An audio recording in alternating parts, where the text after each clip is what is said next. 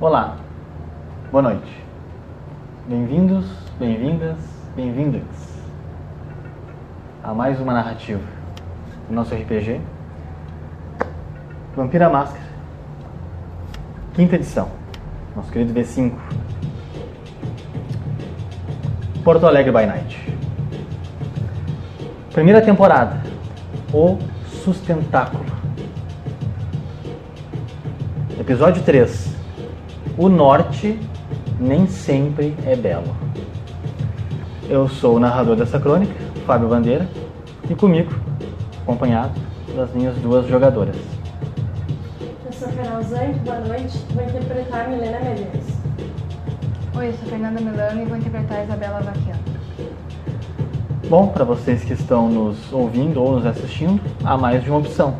No YouTube, peço que acessem, pesquisem, nos procurem Kindred by Night. Para nos ouvir no Spotify, é muito simples. Kindred by Night, o podcast de RPG do Mundo das Trevas. E, obviamente, obviamente, faço aquele convite para nos seguir, nos acompanhar lá no Instagram, Kindred by Night, ponto oficial. Tem que ter o ponto oficial, senão é fake, não somos nós. Como vocês sabem, essa narrativa está sendo ambientalizada em 2018, precisamente em julho de 2018, quatro meses antes da praxe. Como pode observar no episódio de hoje, estou aqui acompanhado do escudo do narrador e com as obras oficiais do Vampira Máscara e o nosso queridíssimo compênio pela editora Galápagos. Mais do que qualquer coisa, diferente talvez de todas as outras narrativas, hoje nós, aqui da equipe do Kindred by Night, da narrativa de Porto Alegre by Night, gostaríamos de dedicar essa narrativa à nossa queridíssima Lady Anne Rice, que nos deixou ontem, faleceu aos seus 80 anos, e ela que é a verdadeira rainha de todos nós condenados. Então, hoje essa narrativa será dedicada a ti, Anne Rice, onde quer que estejas. Bom, por meio da arte de contar histórias, vamos iniciar nossa narrativa sobre vampiros.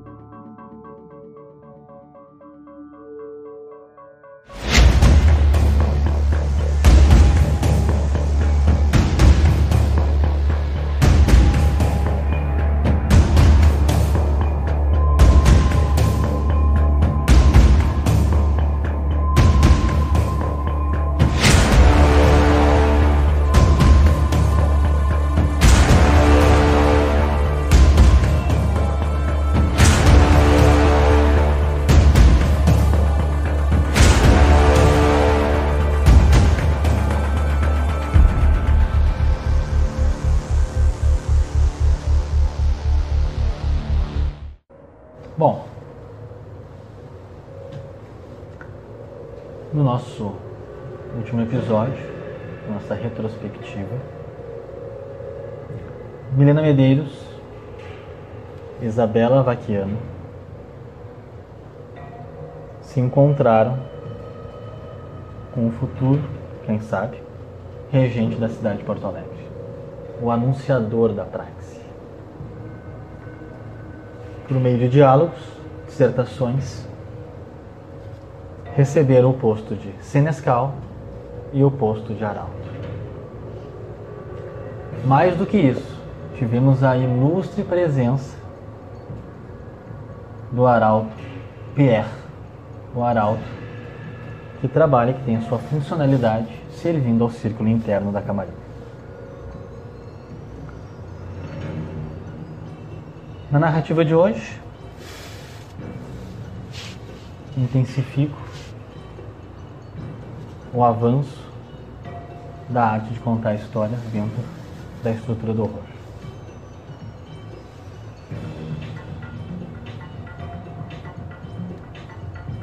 Milena. Após acordar, despertar, fazer todas as suas funcionalidades.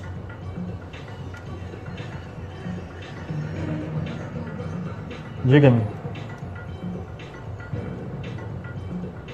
qual é o ambiente no qual você se encontra na noite de Porto Alegre, uma semana após o contato com o Dr. Fábio Bandeira. Eu me encontro no meu carro, chegando nas imediações do Teatro São Pedro, conforme combinado com o regente, que teria uma reunião, um novo encontro nesse local que será o Futuralismo. E eu me programo para chegar uns 30 minutos antes do combinado. Certo, combinado era às 21 horas da sexta-feira seguinte do mesmo mês. E tu estaciona o teu veículo. Importante que antes de sair de casa eu ruborizei. Certo. Importante. Devo testar? Sim, por favor, faça uma checagem com o seu dado de fome.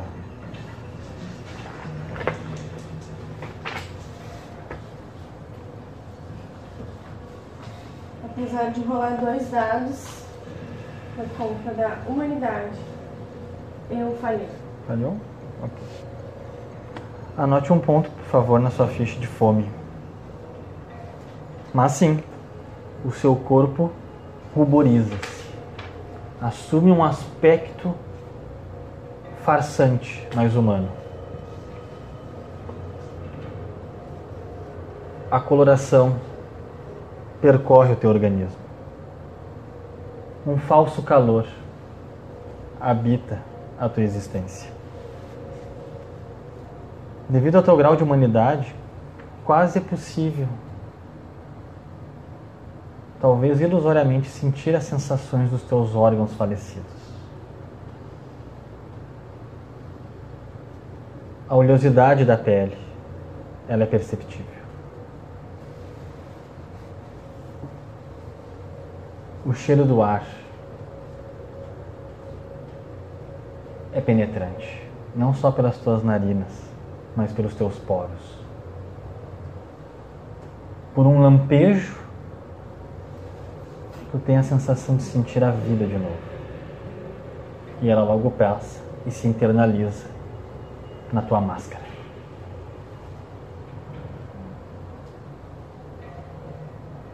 Ao mesmo tempo, o dízimo da tua maldição.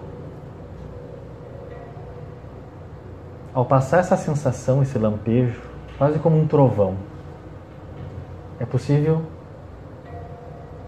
metaforicamente sentir visualizar o raio e ouvir o estrondo. O estrondo é da besta, que borbulha e chacoalha dentro de ti, numa acidez, num murmúrio, numa dormência. dentro do teu self, da tua mente, existe uma sensação, quase que um delírio, de tu ter ouvido um.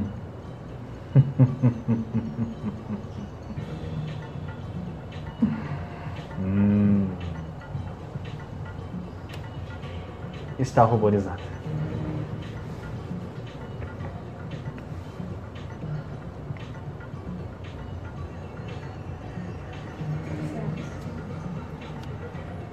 Então, estacionando o carro. Próximo ao Teatro São Pedro. Uhum. O mais próximo que eu localizar. Teu veículo é um É um Audi Q3 Q3, cor? preto. Preto. Certo. Bom, Teatro São Pedro. Um dos locais mais importantes da cultura de Porto Alegre. inaugurado dia 23 de junho de 1858, ou seja, uma estrutura do século XIX. Grandes apresentações já passaram por aquele palco, continuam passando por aquele palco e continuarão passando por aquele palco. Na entrada, tu percebe os funcionários muito bem vestidos, terno, as moças com uma espécie de blazer, um grafite escuro, quase preto. Todos muito educados. É possível na entrada do prédio, uma forma mais quadrada, três arcos, no qual tu tem a opção de adentrar no, no ambiente. À tua direita, uma sala uma espécie de apresentação, exibição de arte. À direita, um balcão com alguns funcionários. É possível ver escadarias de acesso. Ao ponto que tu vai adentrando, eu vou descrevendo o ambiente para ti e para todos. É, só para constar, desci do carro com a minha bolsa. Uhum. E dentro da bolsa estão os documentos que eu recebi na semana passada Tá. do regente, do futuro regente. Então vou adentrando no Teatro São Pedro, atenta se eu encontro a presença ou do Afonso ou do Santiago. Deixa eu fazer uma anotação.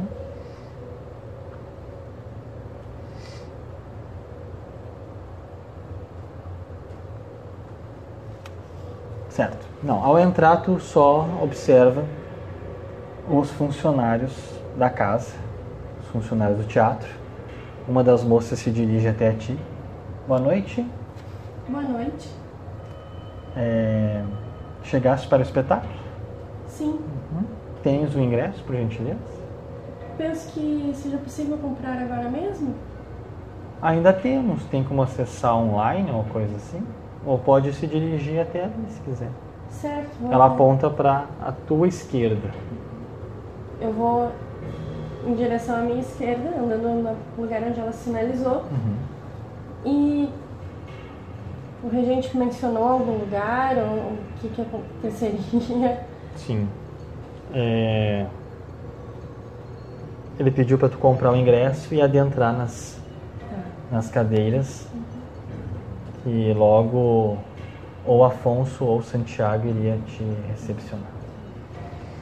Muito obrigada. Disponha. Sei que ela vai atender outro já. Dar bilheteria então. Tem um rapaz, bem vestido, sentado, computador. Boa noite. Olá, boa noite. Por favor, um ingresso para o espetáculo que Claro. está acontecendo agora. Vê que ele começa a digitar. São 15 reais. Eu deixo o ingresso apoiado na mesa e procuro na minha bolsa dinheiro Uhum. e pago em dinheiro. É. Pagou, tudo certinho. Bom espetáculo. Muito obrigada. Pego o bilhete, vejo o número do meu bilhete, o assento, qual é a região do teatro. É... O assento H5. H5. Certo, eu vou procurando então. Quando tu se dirige direita ou esquerda do acesso, qual dessas opções tu escolhe? Direito. À direita? Quando tu adentra à direita, tu circula, tem muitas portas, porque como é um cinema muito do século XIX, é aquele sistema, as portas fechadas, ao serem abertas, tu adentra, tem três cadeiras, mais três cadeiras, como se fossem mezaninos. E aí tu, ao circular, tu percebes Santiago, um dos carniçais do Dr. Fábio Bandeira. Rapaz, recapitulando, pouco esguio, cabelos castanhos claros lisos, óculos de grau com armação transparente, pele bem clara, bem caucasiana, olhos claros. Está vestido de terno, um paletó, sim, está utilizando gravata. Ele te reconhece. Levanta as sobrancelhas. Boa noite, Santiago. Boa noite. Um prazer revê-lo. Percebe que a voz dele, como tu bem lembra, é uma voz muito jovem, uma voz muito uh, é, ainda imatura, de certa forma. É um prazer revê-lo. É um prazer. Por favor, é, qual é o teu ingresso? É o H5. Uhum. Deixa comigo, por favor. É, eu peço desculpas se eu cheguei antecipadamente. Não tem problema. Ele já está aguardando. Ah, sim. Tu vê que ele bota a mão no bolso e te entrega um, um ingresso do camarote VIP, que em tempos atrás era dedicado apenas ao prefeito na cidade ou ao governador e na época do século XIX ao imperador Dom Pedro II. Ele te acompanha e nisso eu vou descrevendo ainda mais nosso maravilhoso Teatro São Pedro com poltronas na área central, todas vermelhas, um vermelho grená vinho, um carpete vermelho, tem um maravilhoso e expressivo lustre, gigantesco, brilhante, fascinante. Três andares de mezanino e ele te leva até a parte mais ampla, muito espaçosa, no qual não tem cadeiras, tem poltronas, todas muito bem arquitetadas, confortáveis, e os demais mezaninos têm cadeiras. É possível ver o palco, uma grande cortina expressiva vermelha com traços prateados e dourados. O palco, as cortinas estão fechadas, não podendo ver o adentrar e olhar o que está acontecendo no palco ainda. É possível ouvir alguns sons, ruídos, passos. Certo. Ele abre a porta para ti. Eu guardo o bilhete na bolsa Uhum. e entro. Certo.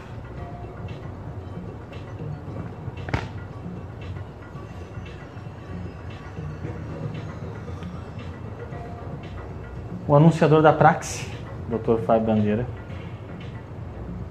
já está sentado na poltrona. Observa a porta se abrindo. Com licença. Ele se levanta. Por favor, Boa noite. por favor, sente-se. Sento. Tem aquele cumprimento Santiago, Santiago fecha a porta. E ele se senta do teu lado. Perdoe, cheguei um pouco mais cedo. Me felicito com a tua presença. O Dr. Fábio Bandeira está vestido com uma camisa azul marinho, calça preta e sapato. Não está usando gravata nessa ocasião. Ao, ao tocá-lo, percebe que ele está, assim como tu, ruborizado. Certo. Não está bebendo nada no momento.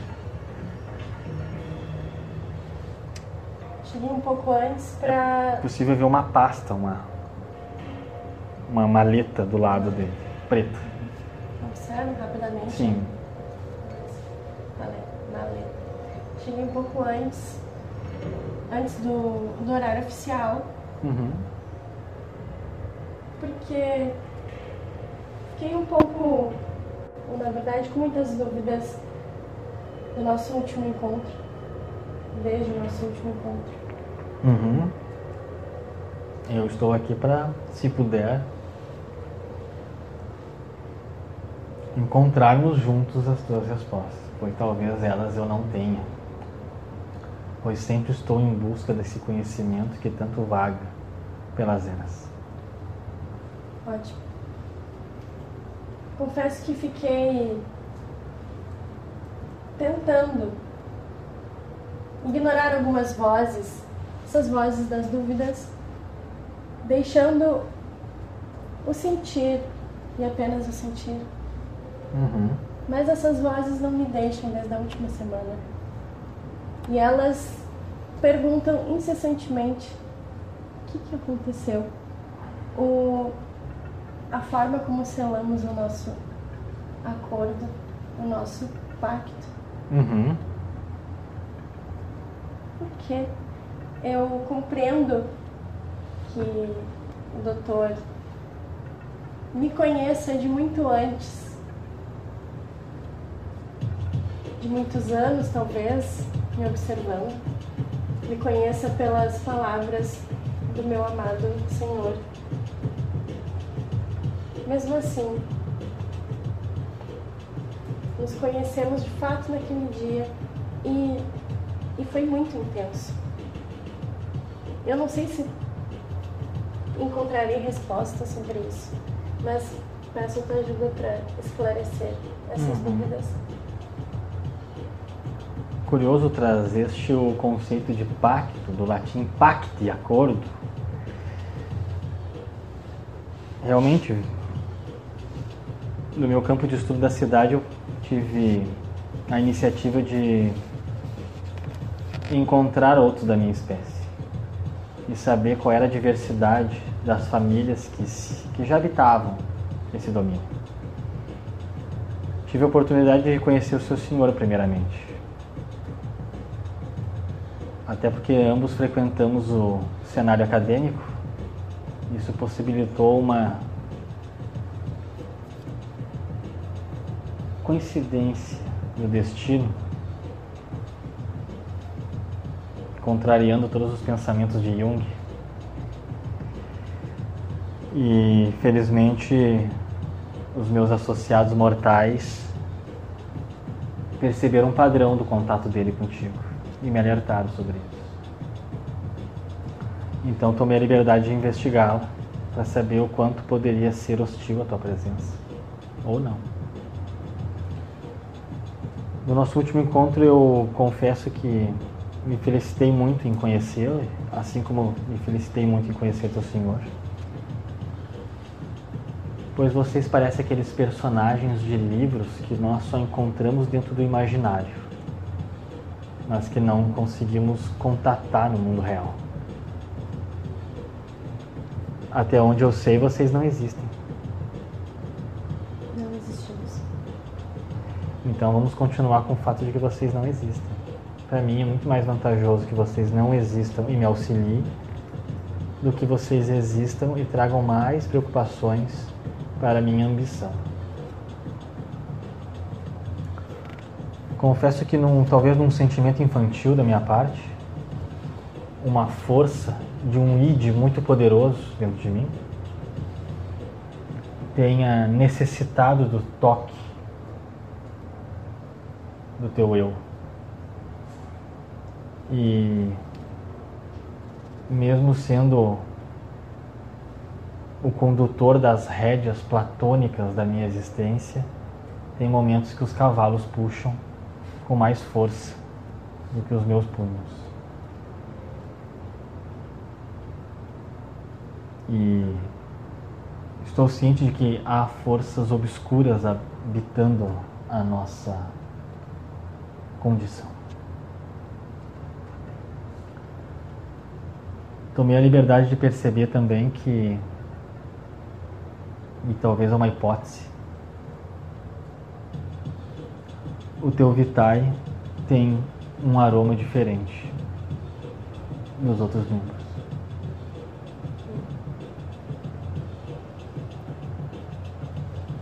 Depois do nosso encontro, fui até Ravi e perguntei se parte do que aconteceu poderia ser pelo Vitar. Uhum. Ele não soube muito especificar, mas disse que em parte sim. Uhum. E sobre esses cavalos que puxam com força e às vezes desgovernadamente, é possível que puxem mais forte ainda. Entendo. Devo alertar. É um risco. Ainda mais para mim.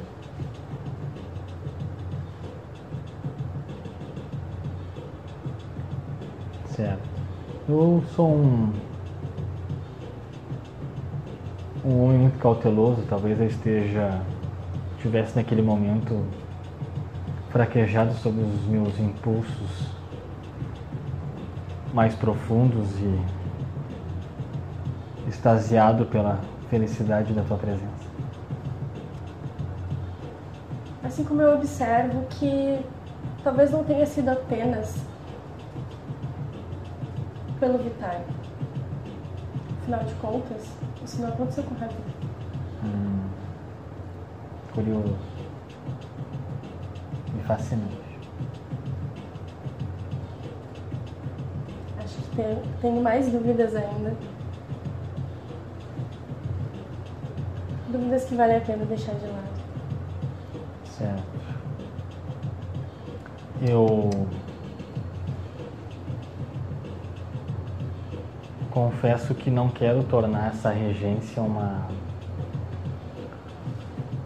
uma funcionalidade administrativa. Eu não confesso que não sou um homem de negócios, sou um acadêmico. Eu não penso como um homem de negócios. Eu penso como um pesquisador. Eu penso como um curioso do conhecimento. Eu penso como um, uma forma de existência com um propósito elevado. Então, não espere de mim que negócios são negócios, porque isso não combina comigo. Por isso não quero tornar nossa relação engessada, administrativa, técnica. Não faz muito o meu perfil. Até porque, me corrija se estiver errada, no momento em que me pediu para ser a sua rainha, me pareceu não só uma forma de falar, uma forma antiga, como se tratavam essas relações entre o regente e o seu segundo nomeado. Não me pareceu ser apenas uma forma de tratar o que estava acontecendo ali. Certos hábitos nunca mudam. Foi muito difícil para mim aceitar o comportamento da República quando se frequentava cortes. E posso dizer por experiência própria que frequentei a melhor corte que um reinado já pôde ter. Aquele mortal era exemplar, era quase que um paladino da conduta moral. Confesso que uma vez ele disseste para mim: se não fosse imperador, gostaria de ser professor, pois é um exercício formidável. Como professor também, que fui, sei o quanto aquelas palavras têm poder. Eu, enquanto mortal, vim de uma família de nobres, tenho uma árvore genealógica muito rica. E felizmente ainda tenho mortais meus espalhados por aí. E trago essa tradição, talvez alguns costumes estejam, estejam um pouco perdidos, mas eu quero tentar resgatar um pouco da conduta honrosa que as cortes existiam, da palavra. Ou como diziam antigamente, a honra selada com um fio de bigode. Então, no momento que faço esse convite para ti, é um convite verdadeiro. Para que possamos, aos poucos, intensificar a nossa relação e poder estruturar uma forma de socialização entre a nossa espécie e que não seja necessário o confronto direto. Eu já me deparei com muitas mortes finais ao longo da minha existência, elas são muito frustrantes. É muito difícil lidar com certos lutos. Wilhelm, um grande amigo de Berlim,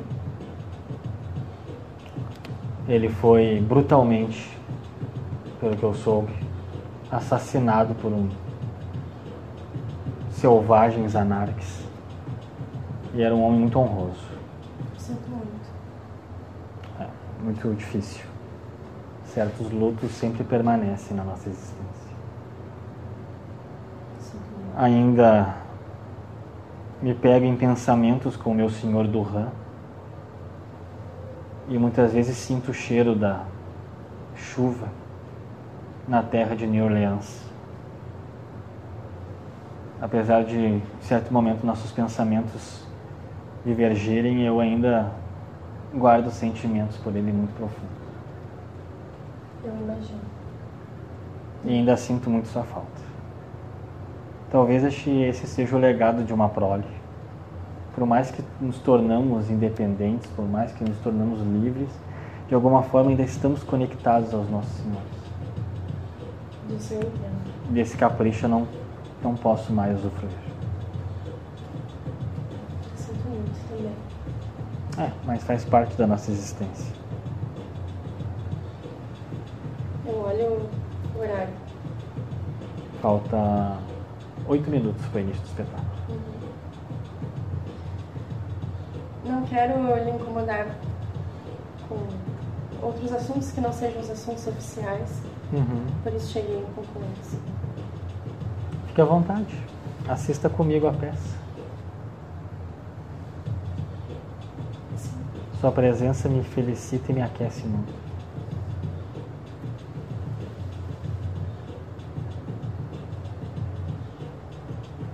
Depois, com a presença da senhorita Vaquiano, aí nós podemos falar de alguns trâmites para a noite de hoje.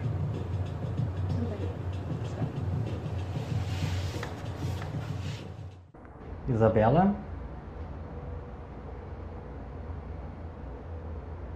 Uma semana após o encontro com o regente e com o arauto do círculo interno, exercendo indiretamente sua nova funcionalidade como arauto da cidade de Porto Alegre, tu e tua fiel carniçal se dirigiram até o Teatro São Pedro. Para assim unificar dois compromissos. Compromisso da arte, do espetáculo, e o compromisso com o futuro regente. Ahn, está acompanhada da Valéria, certo? Vocês já estão sentadas, aguardando como os demais nesse magnífico e respeitável teatro. Faltam 10 minutos para o início do espetáculo. Eu queria fazer o teste de sangue. Faça uma checagem com um dado de fome. Passou. Sei. Teu corpo ruboriza-se. Tua coloração, apesar de muitas vezes visualmente não ser tão natural, atinge essa falácia mortal fisiológica. Uma leve e quase que dimesíaca sensação percorre o teu, teu corpo, como se discorresse o vitai pelos teus poros. O calor te cobre com uma espécie de um macio veludo.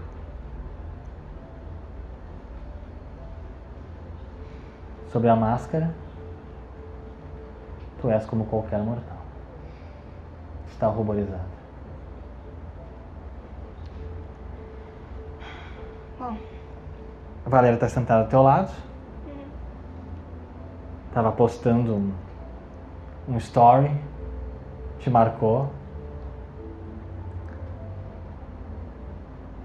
Enviou toda boba.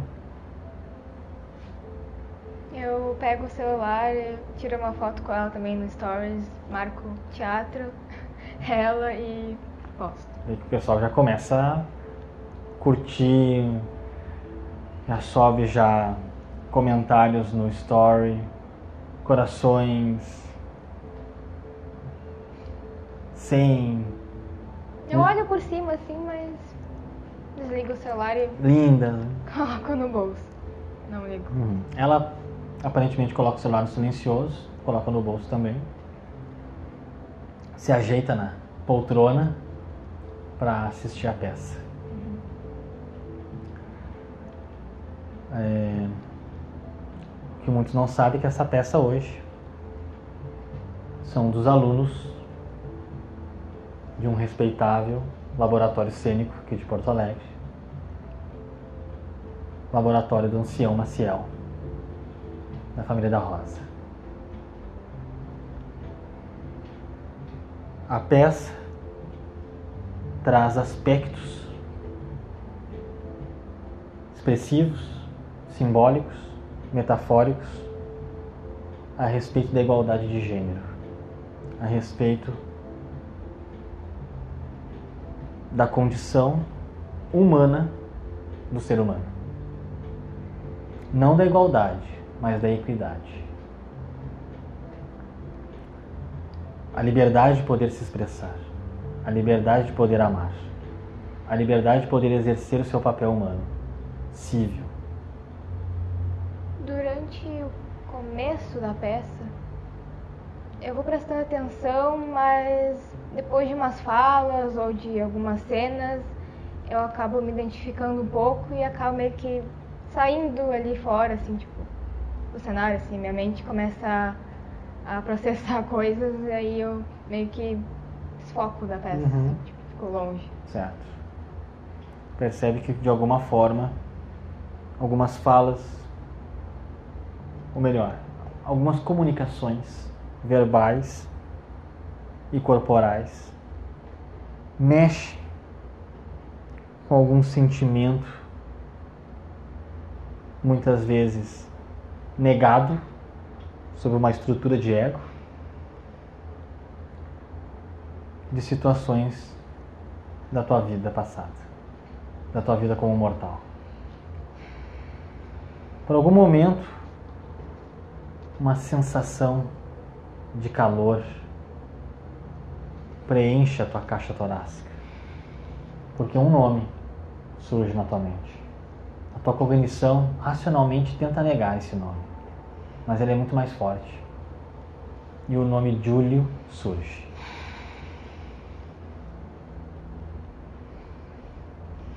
Tu vê que a Valéria te cutuca.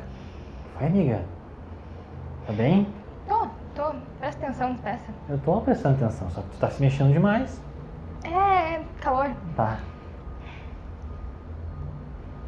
Vê que ela continua ali antes. Eu, eu já fico mais nervosa, mas tento não demonstrar, tipo, fico parada assim, mexendo as mãos. Uhum. Mas eu olho em volta, assim, do, do, do teatro, assim, as pessoas, em cima, embaixo. Tipo, eu, eu totalmente esqueço da peça. Vê que as pessoas estão muito concentradas. E o que te chama a atenção é a pluralidade de pessoas que estão habitando o teatro.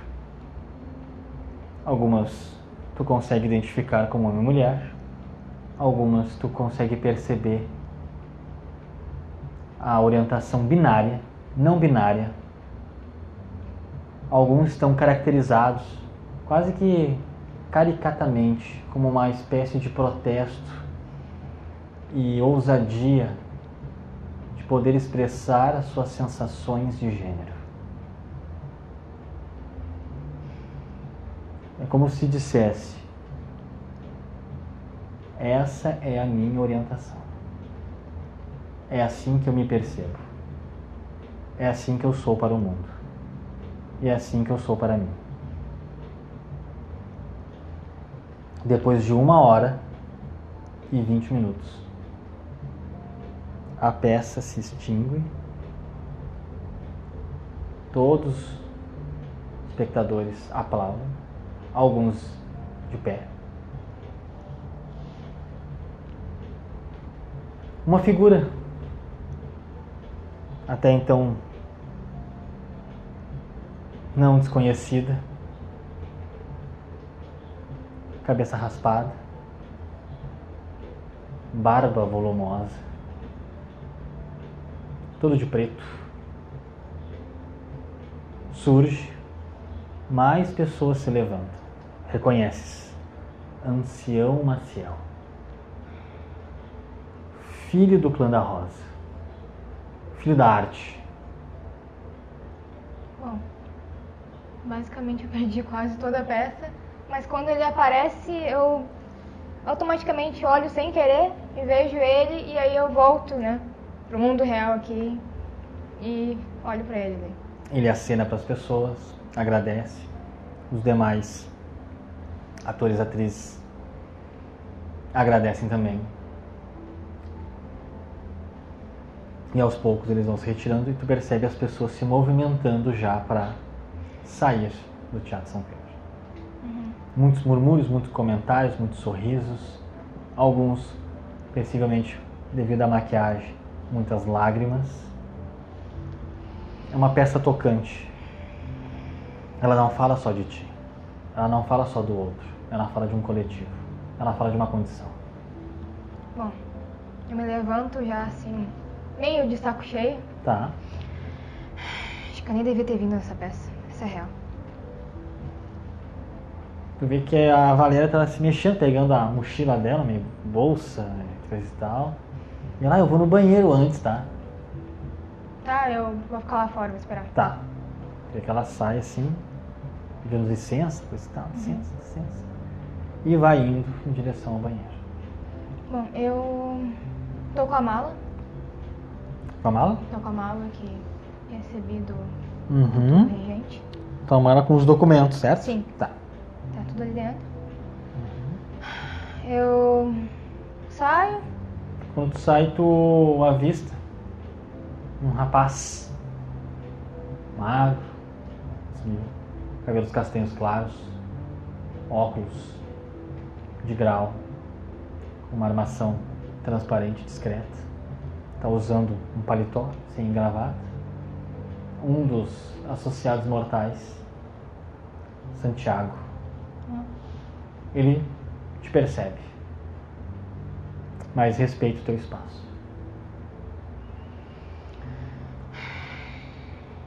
Eu pego o celular, olho a hora. Uhum. Tu vê que não demora muito, a Valéria sai. Uhum. E ela, nossa, Cara, vou ficar pensando por semanas nessas coisas. Ela sai assim, bem agitada. Ah, é, é, ah, eu também. Ah, eu tenho que falar com uma pessoa ali que é amigo do teatro e tudo uhum. mais. Tu, tu pode ir indo pra casa e depois a gente se vê. Tá, eu vou chamar um Uber então. Uhum. Qualquer coisa tu me manda mensagem daí. Então tá. Chegar em casa. Uhum. Tá. Sai, vai chamar o Uber. Tá. Pego a mala deixo mais na frente assim uhum. e vou em direção a ele. Tá. Vê que ele tá ali, olha pro celular. Oi. Olá. Eu não tô atrasada, né? Não. Tá. Me acompanhe, por favor.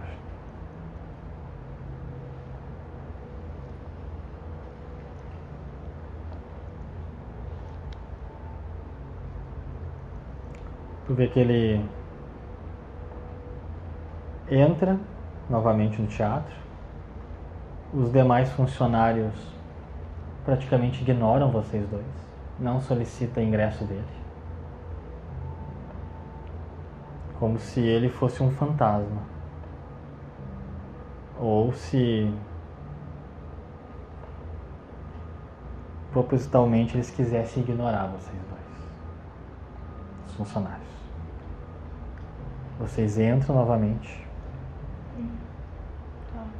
E ele te leva até o respeitável camarote. Ele bate. Toque, toque, toque. Tu escuta a batida. Olha em direção à porta. Ele bate e abre. E ele anuncia. Com licença, senhorita Vaquiano. Eu me levanto. Ele abre a porta para te entrar. Eu entro assim meio devagar. Quando tu entra, tu percebe duas poltronas, ao contrário das poltronas do teatro e as cadeiras do mezanino, essas poltronas são mais altas, mais luxuosas, mais confortáveis. Nele está o futuro regente Dr. Fábio Bandeira e alguém que tu já reconheceu na última semana, Milena Medeiros, que se auto-intitulou, de acordo com as tuas já informações, a senescal da cidade. Tu estás mais próxima da porta e dela do que o regente. Eu tinha me levantado. Uhum, Ele se levanta também. Boa noite. Boa noite. Um prazer revê-la. Igualmente. Boa noite, Oi, boa noite. senhorita Vaquiano. Me felicito vê-la. E com a mala também. Sente comigo. Por favor, tu vê que a porta se abre o Santiago traz. Não uma poltrona, mas uma cadeira bem.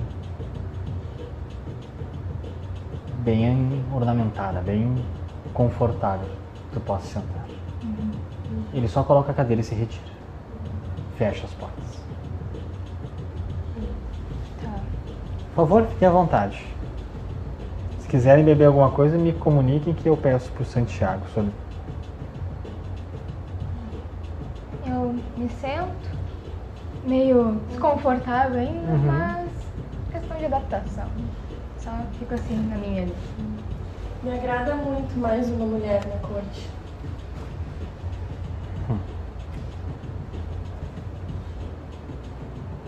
Bom, vamos ver o que o futuro nos reserva. E eu quero guardar esse comentário. Por quê? Temos outra doutora na cidade que talvez não lhe agrade muito.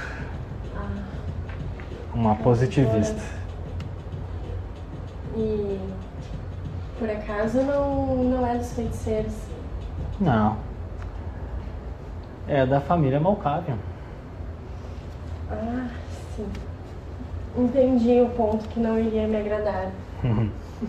Mas vamos vamos ao que interessa, porque tá. Ele puxa a maleta perto dele. Vejo que o movimento que nós fizemos na última semana gerou frutos indiretos. Que frutos. Isso me faz pensar em alguns conceitos do Nietzsche que dizia algo pensa em mim. E logo anteriormente mencionei Jung sobre o conceito de destino. Não há destino para quem entende as nuances do inconsciente. Recebi a ilustre, o ilustre comunicado de que um dos auto-intitulados, é ridículo esse nome, Barão. Como são bobos, como são bobos. Barão? Um barão da Zona Norte entrou em contato com um dos meus associados mortais, mais precisamente o Afonso. E pelo que ele me disseste, é um carniçal dele. E solicitou uma audiência. Eu fiquei um tanto surpreso depois de décadas de negação. Mas acho que é isso mesmo. É, Confesso que estou tendo até um déjà vu. Mas tudo bem, passa. Eu fiquei sabendo que tem mais de um barão naquela região. Que nome ridículo, barão. É que isso me traz um certo desdém, desculpe o devaneio, que eu lembro muito dos barões do café e como eles destruíram Com nosso império. Mas tudo eu, bem. eu- eu queria saber, ele disse de onde? De que parte ele é? Olha, Ele abre, pega a maleta e abre.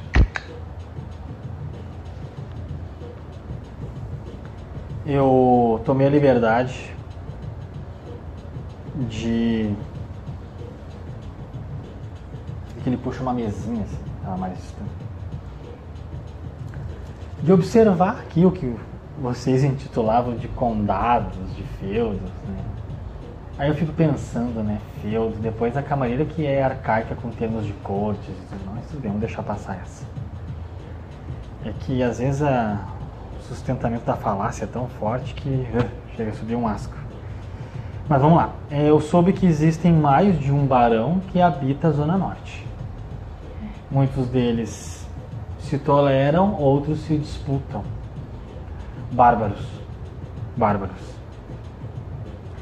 E um deles entrou em contato comigo, comigo quando eu digo comigo por representar a cidade, foi na. hoje é sexta, foi na quarta-feira. Lembrando que nós nos vimos sexta-feira. Então, quarta-feira já houve um comunicado, ou seja, já gerou todo um movimento. Eu tenho o nome dele aqui, peraí. Ok? A mexer nos Eu papéis. fico já mais confortável, já fico me mexendo um pouco mais. Percebe que ela se movimenta muito. Ele se auto-intitula Coronel Coronel Batista. Batista com P mudo ainda. Esse aí é da minha época. É um Nosferato. Eu tenho uma ficha dele. Tomei a liberdade de pedir para o Santiago investigar. Santiago é excelente nesse campo histórico. Eu contei sobre o Santiago. Eu, eu gosto de falar bem deles porque acho que eles merecem esse reconhecimento. Santiago foi um dos meus melhores alunos. Não, não contamos É, sobre ele. ele foi um dos meus melhores alunos. É um rapaz brilhante. Ele coloca o olho e não esquece nada. Mas deixa eu, deixa eu, deixa eu voltar aqui. Deixa eu voltar aqui. Eu não sabia que eles tinham uma estrutura dentro da ideia de não ter estruturas. Sim. E ainda uma estrutura dupla, barão e coronel. É, o coronel, acho que pelo que o, o Santiago trouxe esse documento aqui pra mim, deixa eu dar uma lida aqui. Pelo que ele conseguiu pesquisar, esse, esse Nosferato, ele era, em vida mortal, um coronel. E como desvirtuou tão grandemente o Ele era um coronel escravocrata. Ele era um, escravoca, escra, um escravocrata na época. Isso me dá a entender que ele era um pouco, ele é um pouco velho, certo? Sim. E ele era um simpatizante do Sabá, em alguns momentos. Ele transitou entre anarca e Sabá. Curioso, porque de acordo com algumas investigações que fiz e alguns contatos, eu sei que a, a fantasia chamada Sabá saiu para uma cruzada de um delírio coletivo atrás dos fundadores. Esse, óbvio que uma hora eles iam pirar de vez, né? Eu não achei que ia ser coletivamente tão forte. E ele ficou. Então, logo ele era um simpatizante do Sabá. Mas ele se auto-intitula um autarca, ou seja, ele não faz parte de nada. Mas tem um baronato. Veja a confusão Nossa, desse mas- cidadão. Veja a confusão desse cidadão. Ele tá na zona dos anarquistas, Sim. mas é um autarca. É. E auto-intitularam ele como barão, mas ele gosta de ser chamado de coronel. Coronel Batista, como está dizendo aqui. Aí o Santiago pesquisou, disse que conseguiu algumas informações, coisas do tipo, foi bem difícil. Ele era um escravocrata na vida mortal, simpatizante do Sabá, e ele mantém os seus domínios em toda aquela região do Maitá, bairro Maitá, na Zona Norte e vai adentrando. Além do bairro Maitá, ele vai adentrando. Aí o que me faz pensar uma coisa. Nesse momento, eu acho que eu preciso olhar mais para o meu lado pesquisador e enxergar o fenômeno. Porque o pesquisador precisa fazer isso, ele precisa se deslocar e enxergar o fenômeno. E a região do Maitá é uma região muito pobre, infelizmente, muito carente. Os mortais passam muita muitas necessidades por ali mesmo tendo um estádio de um, de um clube de futebol bem famoso, de grande status nacional e mundial, a região ao redor ela é muito carente. O que me faz pensar o quê? A nossa presença gera um reflexo social nas comunidades. Isso é, é, é fato. Se olhar o fenômeno de cima, tu vai perceber que ele é uma centralização de um câncer, de uma doença que contagia tudo aquilo. E se eu fizer metaforicamente a roupagem de um cirurgião e retirar esse câncer de lá, que é o que eu quero, a mácula da doença dele ainda vai estar impregnada naquelas pessoas. De tão profundo ele adentrou naquelas terras. Se ele era um escravocrata, eu fico imaginando o quanto ele exerceu esse comportamento. Eu compactuo desde a minha vida mortal com Dom Pedro II contra a ideia da escravidão. Mas eu sei que os barões do café eram contra esse processo. Nós somos o último país da América do Sul a abolir pessoas escravizadas. Porque existe uma diferença entre escravidão e pessoas escravizadas. Quando tu diz escravizado, tu está concordando, quase que inconsciente, que tu nasceu para ser escravo. Mas ao momento que tu usa da nomenclatura de pessoas escravizadas, foram pessoas que tomaram, foram tomadas a forças daquela condição. Bom. O que, que ele exatamente queria? Inicialmente ele não quis nem contato comigo. Achei muito curioso, respeitei. Ah, foi ele. É. E acho que depois do nosso movimento ele, ele sabe da existência do ancião Maciel, com certeza. O ancião Maciel me alertou sobre isso. O senhor Kumar me alertou sobre isso. E mais precisamente, pelo que eu investiguei, existe um conflito ali entre um barão Bruhá, ele, que se auto-intitula coronel, Nosferatu, e tem a presença do tal, e isso é muito curioso, eu acho engraçado, eu não sei se eu, se eu dou risada ou se eu fico decepcionado, da presença do ministério. Presença do ministério? Ministério é uma coisa muito curiosa, né? Porque as, religi as religiões evangélicas, as igrejas evangélicas têm muito disso, né? Um ministério. Agora nós temos um ministério. E eu fiquei sabendo, por isso a, a dificuldade de entrar na Zona Norte. É complicado. Mas tudo bem. Aparentemente totalmente degenerados. Sim. E o mais curioso, a Zona Norte ela tem uma característica muito, muito impactante na, na, em Porto Alegre, porque ela faz divisa com as regiões metropolitanas. Eu soube que esse Coronel Batista tem muita influência em Alvorada, em Viamão. Disputa zonas em, na, na, na Farrapos. É um dos principais é, um dos principais como é que eu vou dizer, usurpadores, talvez, da região do Maitá, mas achei algo curioso.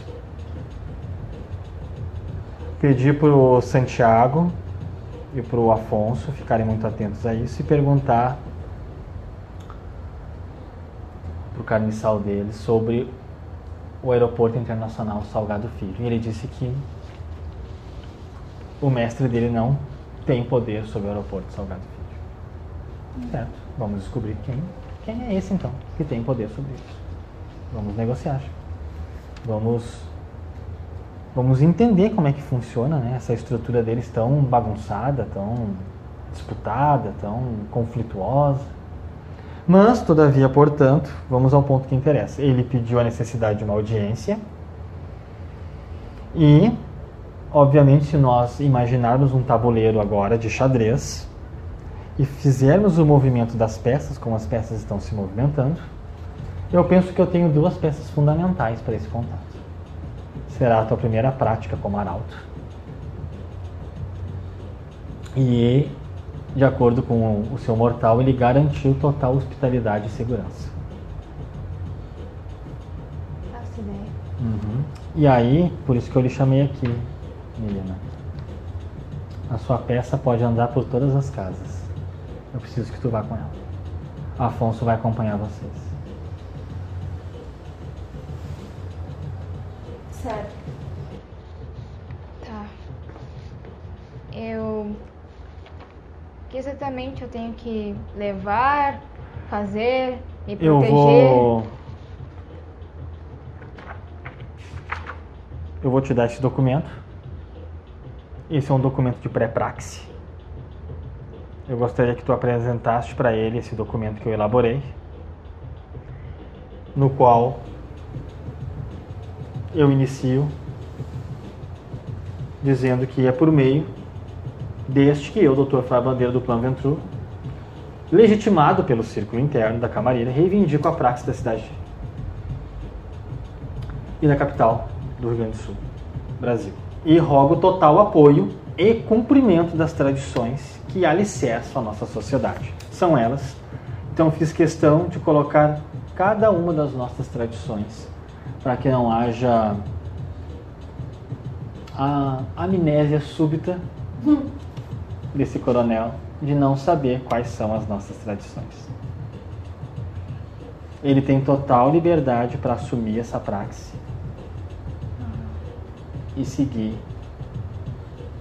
o respeito das nossas tradições e da minha soberania. Ok. Eu tenho que entregar ele esse Entregue isso para ele. E caso ele aceite, ele será parte da camarilha. Se assim ele concordar, sim. E vai ter que respeitar todas essas tradições e vai ter que vir até mim. Tá. Bom, caso ele negue, o que que eu... Não faça nada. Apenas se retire e volte. Não faça nada. Bom, se ele contatou Uhum. o senhor, então alguma coisa ele quer, né? Percebe que batem na porta. Toque, toque. E abre. Vocês reconhecem? Afonso. Boa noite. Boa noite, Boa noite. Afonso. Quando precisarem de mim, já estou pronto na frente com o carro. Percebe que ele está com uma roupa diferente. Dá a entender que ele está com um colete à prova de balas. Oh, maravilha. Esse Coronel Batista Uhum. já sabe que a audiência será conosco? Ele sabe que eu vou enviar alguém e ele pediu que vocês pegassem o trem. Deixa eu ver se eu entendi direito. Que vocês pegassem o trem na estação Mercado, aqui em Porto Alegre, a última estação da capital, estação Mercado, do trem, tá, o metrô. E que antes da estação aeroporto, um dos servos dele vai entregar um papel para o Afonso, no qual ele já reconhece quem é. Esse papel vai ter o endereço no qual vocês vão encontrá-lo. Bem arriscado, né? É bem típico dos Nosferatos, né? Muito misteriosos, muito ardilosos, estrategistas. O que, que eu peço para vocês? Primeiro, nós temos uma vantagem. Ele disse que vai receber vocês, vai receber alguém que enviarei, no caso são vocês. Ele deu a palavra da hospitalidade, não haverá agressão, não haverá nenhum tipo de confronto até então. Óbvio, são selvagens, né? Bárbaros. Confiar. E pediu uma audiência, porque no passado não quis nem conversar. Faço a funcionalidade de vocês. Abram as portas para que ele possa entrar com o documento da pré-praxe. A proposta é seguir as tradições, respeitar a regência da cidade e agendar uma audiência pessoalmente comigo em um local neutro, no qual eu vou contar, eu vou contatá-lo e que ele precisa colocar um dos seus servos à disposição para esse contato. Só isso. E ouça o homem. Vamos ver o que ele tem a dizer.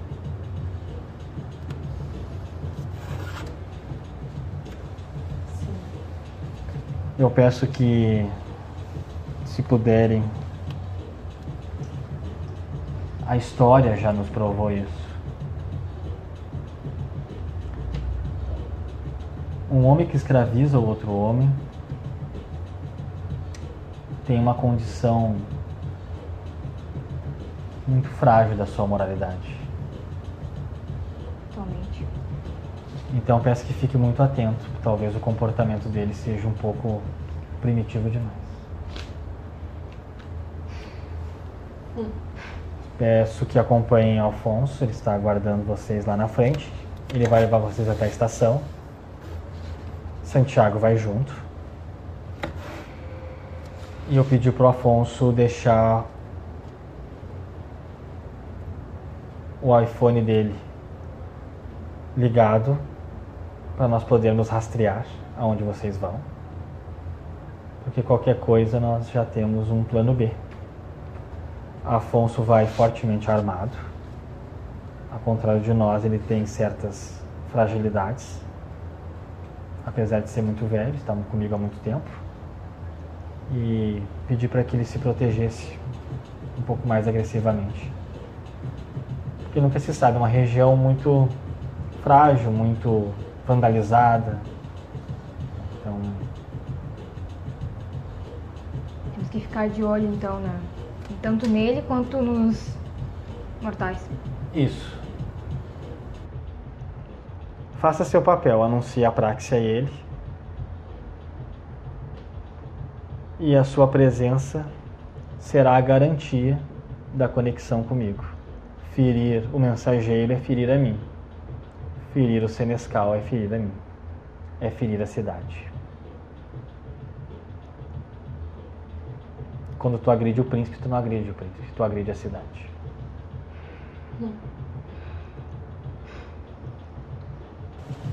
Certo? Certo. Certo. Eu pego o papel, praxe, Uhum. abro a mala, coloco, fecho, deixo bem guardadinho comigo.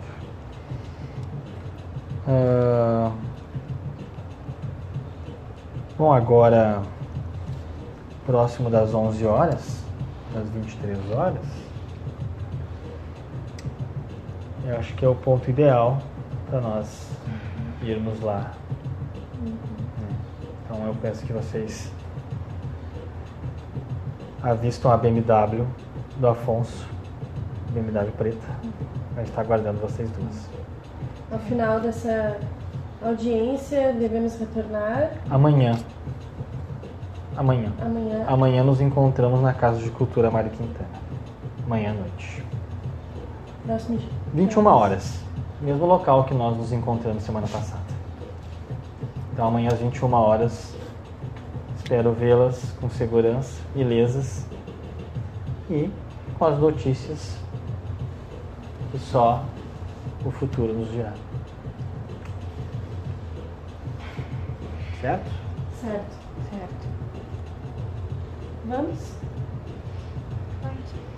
Vocês saem, descem as escadas, tem alguns funcionários ali ainda, as portas estão fechadas, dando a entender que já terminou o exercício da funcionalidade do teatro. Um deles abre a porta, dá boa noite, e o carro do Afonso está estacionado. Ele está aguardando vocês duas. Boa noite. Eu me dirijo ao carro. Vocês entram.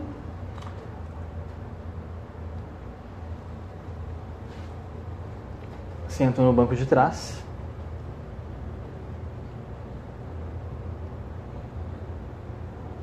Percebe que tem uma pequena maleta no assento ao lado do Afonso. Quase reconhece esse perfil de maleta. É uma maleta que guarda algum, alguma arma de fogo. Então ele se dirige, ele vai em direção, ele sai da Casa de Cultura Mário Quintana, ele. Ele não toma velocidade agressiva. É sexta-feira em Porto Alegre, mesmo no inverno as pessoas de certa forma ainda estão circulando, não mais pelo trabalho, agora pelo lazer. Eu fico olhando para mala. tipo...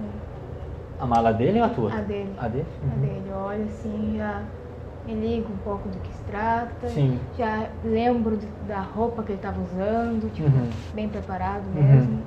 Percebo já que o clima vai ficar muito feio, então.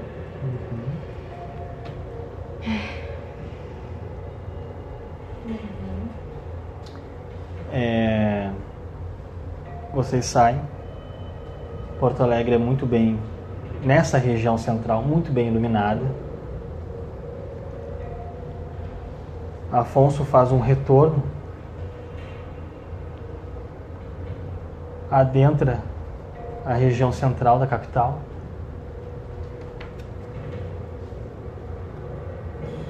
Dentro do carro, quem está sentado atrás do Afonso? E quem? Tu está sentado atrás do Afonso? Tá. Ah, preciso que Milena faça um teste para mim, por favor. Certo?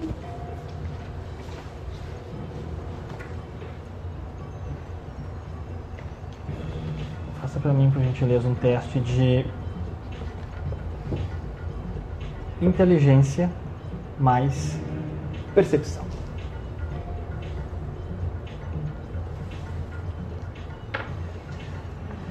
Lembrando que tu precisa substituir com os teus dados de fome a quantidade geral do teu teste.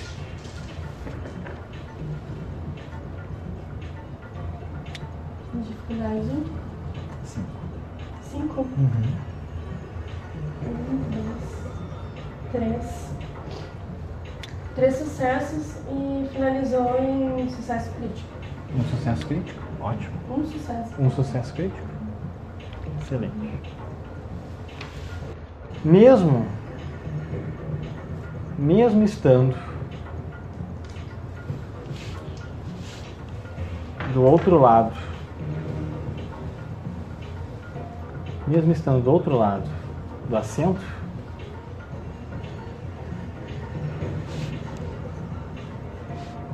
Afonso se dirige ironicamente, por uma rua chamada Borges de Medeiros, que tu conheces muito bem, já que em tua vida mortal foi acolhida pelo saudoso senhor Borges de Medeiros,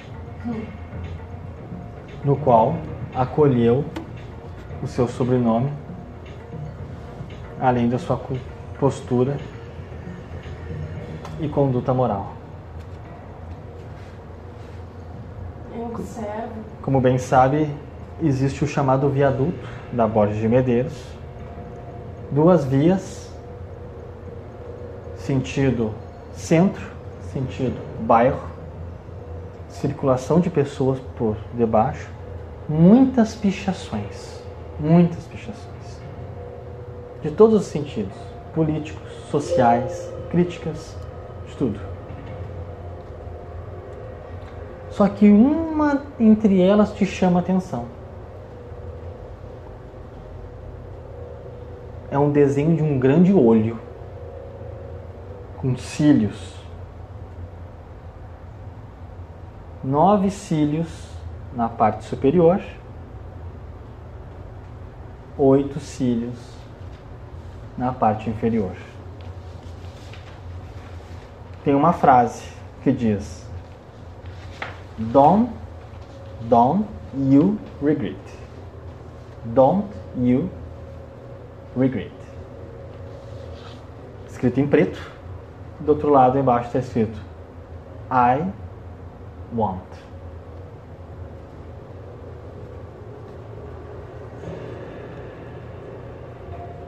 É do lado esquerdo que tu avista isso. Muito próximo da rua da rua muito popular que corta a Borges de Medeiros. Don't you regret. I want. Um grande olho desenho.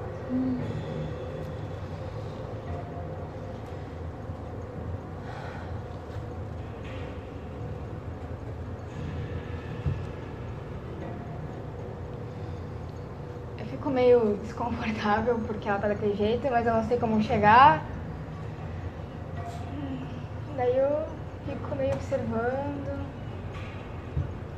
Moça, Oi. tá bem? Sim.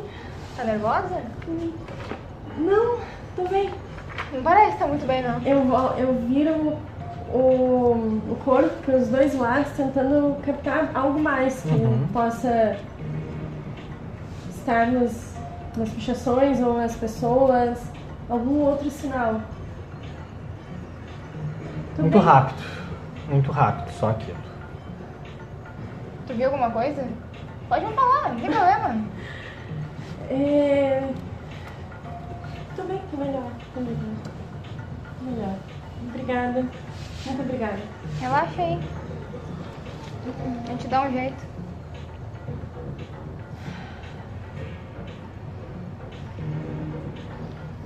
Se aquele Nosferatu tentar fazer alguma coisa, eu dou um garraço nele. Eu agradeço muito. É... Vocês chegam na esquina, uma borda da estação Mercado. Estação de metrô, estação Mercado. E aqui logo atrás estaciona Santiago com seu Audi. Certo. Curiosamente, Santiago está acompanhado de uma daquelas moças que atendeu vocês lá no Teatro São Pedro. Tu vê que ela, ele sai do carro e ela passa para o lado do motorista. E ele vai em direção a vocês, enquanto o Afonso sai e o Afonso entrega as chaves para ele. Tu vê que a moça pega o Audi e sai. O Afonso olha para vocês. Por favor, me acompanhe. Santiago entra no carro dele e sai. E vocês descem as escadarias do metrô, se dirigindo à esquerda até a região das avancas das correias e a bilheteria, o local de compra dos cartões magnéticos para poder viajar de metrô. Ele faz um sinal para vocês, como pedisse para aguardar. E é possível ouvir, devido ao forte sotaque dele, ele pedindo a compra de três passagens de metrô. O que eu sei sobre os Nosferatus? Ótimo. Vamos fazer um teste. Vamos. Inteligência mais ocultismo. Lembrando que tu deve substituir os dados pelos dados de. E qual é a dificuldade? Sete. Sete. Três. Três sucessos. Muito bom. Bom, sabes que o Nosferatu tem um perfil de ser um clã muito curioso, de muitas informações, excelentes investigadores. Talvez parte da tua da tua busca pelo conhecimento do que significa ser o Nosferatu ou o que eles representam parte do pressuposto de que a velocidade do contato dele chamar alguém do príncipe se dá de talvez esse entre aspas coronel já saberem da existência de vocês e de que uma estrutura maior já está se formando. Sabes da aparência horripilante que esses seres têm. Sabe que muitas vezes a maior, a maior parte deles não são sociáveis, pois julgam que são tratados com desdém devido à sua aparência. E procuram muitas vezes levarem as pessoas a lugares humilhantes, porque talvez isso faça eles se sentirem importantes por precisarem deles. Sabe que Nosferatu gosta de regiões mais ermas, regiões mais isoladas, regiões mais até empobrecidas, industriais, o que fecha o perfil da Zona Norte. E já já eu já descrevo o local, mas que já te adianto que tem muitos locais industriais na região da Zona Norte de Porto Alegre, muito isoladas devido a isso. Pouca circulação de pessoas, porque a funcionalidade dos horários de trabalho já se encerraram. Eu gostaria de ativar o sentir o invisível. Pra perceber se. Lembrando que tu está no metrô agora. Tá. Perceber se tem alguém nos acompanhando. Agora no metrô? Uhum. Certo. Bom, sentir o invisível. Sentir o invisível, como nós bem sabemos, é uma capacidade da disciplina auspícios. E sendo ela de um nível básico, não requer a chamada checagem de sangue. Não necessita da checagem de sangue. No momento que no momento que tu aciona essa capacidade sobrenatural,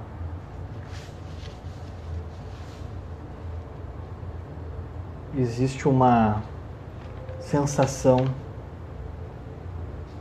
de como se tu mergulhasse por alguns segundos a tua cabeça dentro de uma piscina e virasse uma sensação de uma bolha. Bup.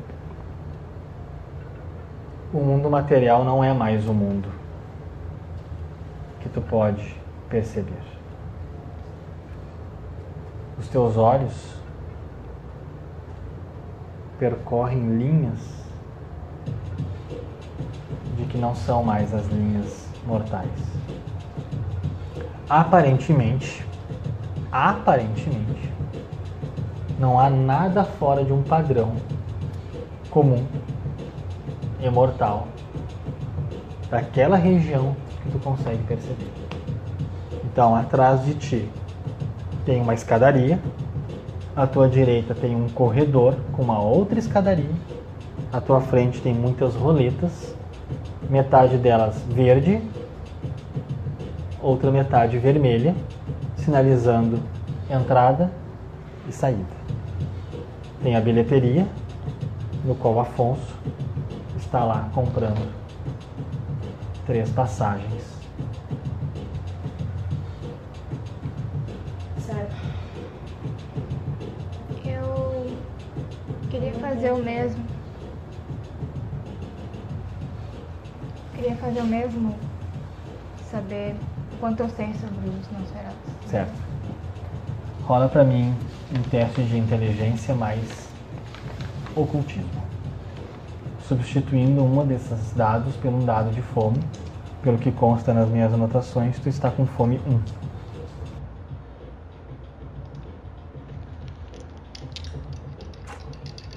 Dificuldade 4? Ah, tá.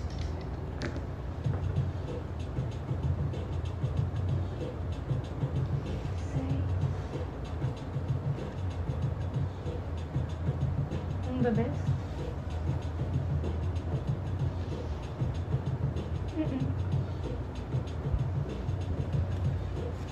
Temos uma falha bestial. Temos uma falha bestial na tua checagem. Oh, Deus. Mas, todavia, portanto, existe um recurso que tu pode utilizar.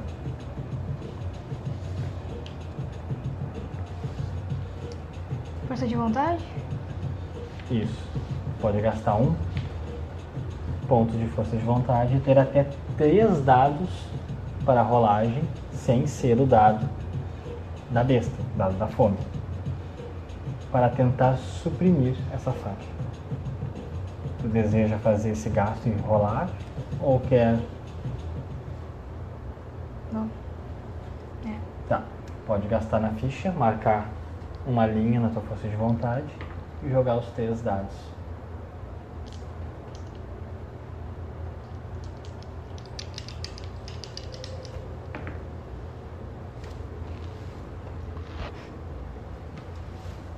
Gente, nada, Nada? nada. Ah, Bom, a falha bestial num local, local público como esse. Lembrando que, apesar do horário, aparentemente não. Não ter muitas pessoas circulando nesse momento. Talvez por ser sexta-feira, talvez por ser o horário no qual as pessoas estão mais preocupadas com o seu lazer, pois sexta-feira em Porto Alegre já é mais momento de lazer e apreciação do final de semana do que realmente de trabalho para uma parte dela.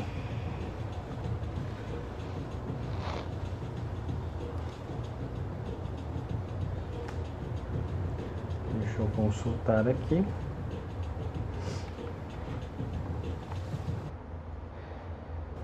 Bom, a compulsão através da tua falha se manifesta em ti. A tua mente fica confusa. Uma sensação desconfortável, de alerta. As informações não fazem sentido para ti. As falas não geram confiança o ambiente ele parece constantemente hostil. Simbolicamente, é como se tu fosses um animal num habitat completamente diferente do teu. Uma selva que não te pertence. Manifesta-se em ti uma sensação intensa de paranoia.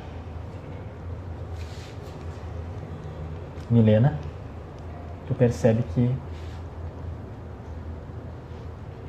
rapidamente, inexplicavelmente, a tua colega de da noite começa a se comportar de maneira muito diferente do que vinha se apresentando. Tudo bem? Hã?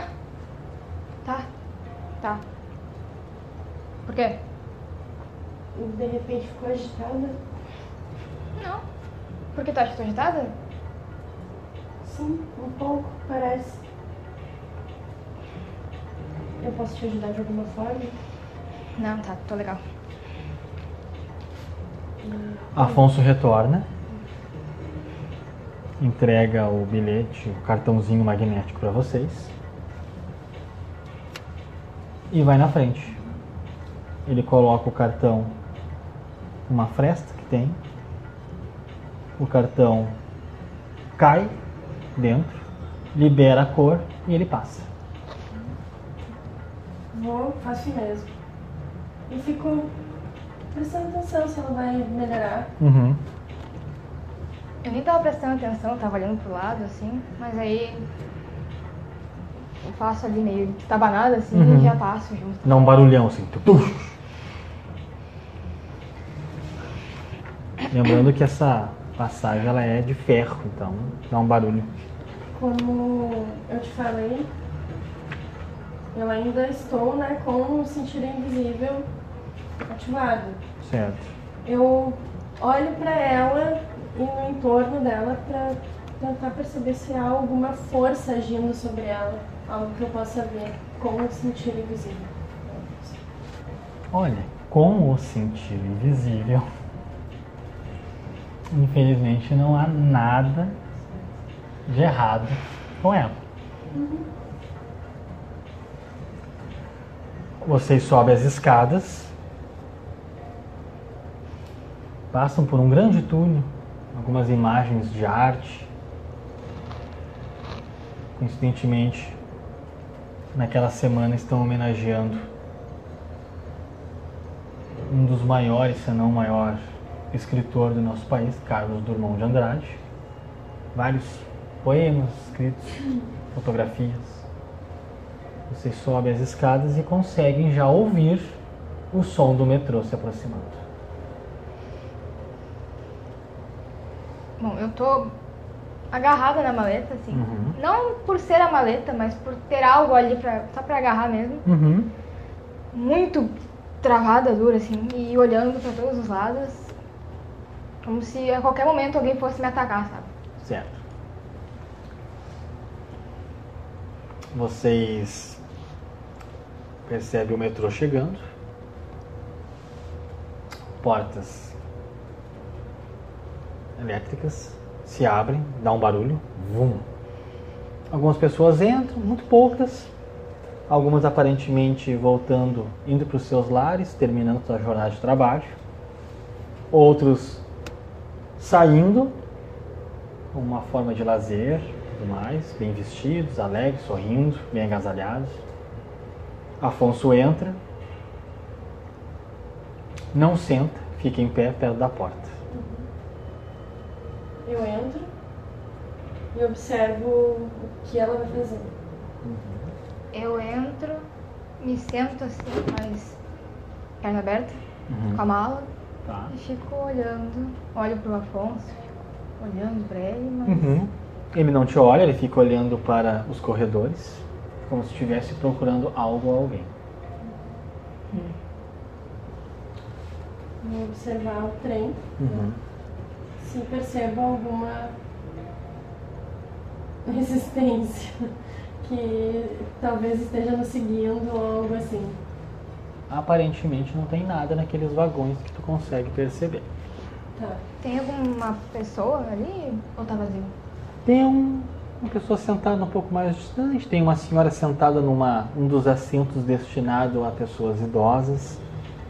Aparentemente uma senhora que terminou sua jornada de trabalho, está indo para casa. E o metrô segue então o seu cronograma de estações. Eu sento ao lado dela. Certo. Isabel, O quê? eu também não tô confortável com essa situação. Mas vai ficar tudo bem. Como é que tu sabe? Estamos um passo à frente. Nós temos a vantagem. Nós. Nós. Nós. Isso. Será? Nós? Sim, nós.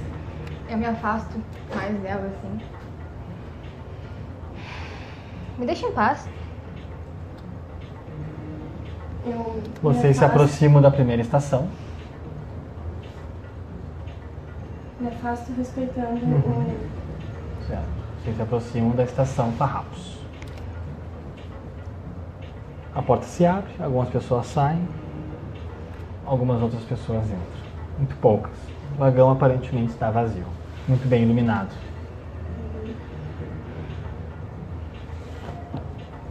Uhum. Segue a viagem. Eu me aproximo do Afonso. Afonso está em pé, perto da onde vocês estão sentadas, cuidando dos dois lados dos vagões. Uhum. Eu digo assim ao Afonso. é, Afonso, eu não sei das tuas habilidades. Peço desculpas caso esteja sendo ofensiva, mas peço que fique atento aos meus sinais caso eu identifique presenças que não são vistas normalmente, se é que me entende, Uhum. eu lhe farei algum sinal Certo. Certo. que tome cu- cuidado. Combinado.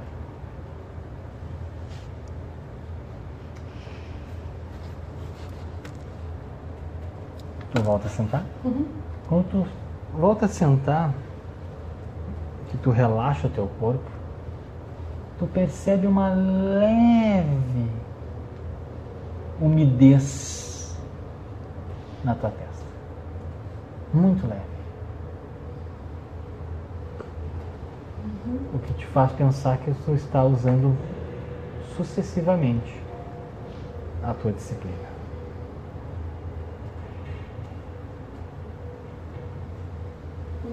Eu tiro um espelho da minha bolsa. Uhum. Um discreto espelho. Automaticamente, quando ela tira o espelho, eu já olho assim. Percebe que ela meio que se assusta com uma ideia. Espelho. Mostro pra ela. Uhum. E olha. Como se estivesse arrumando cabelo. Normal.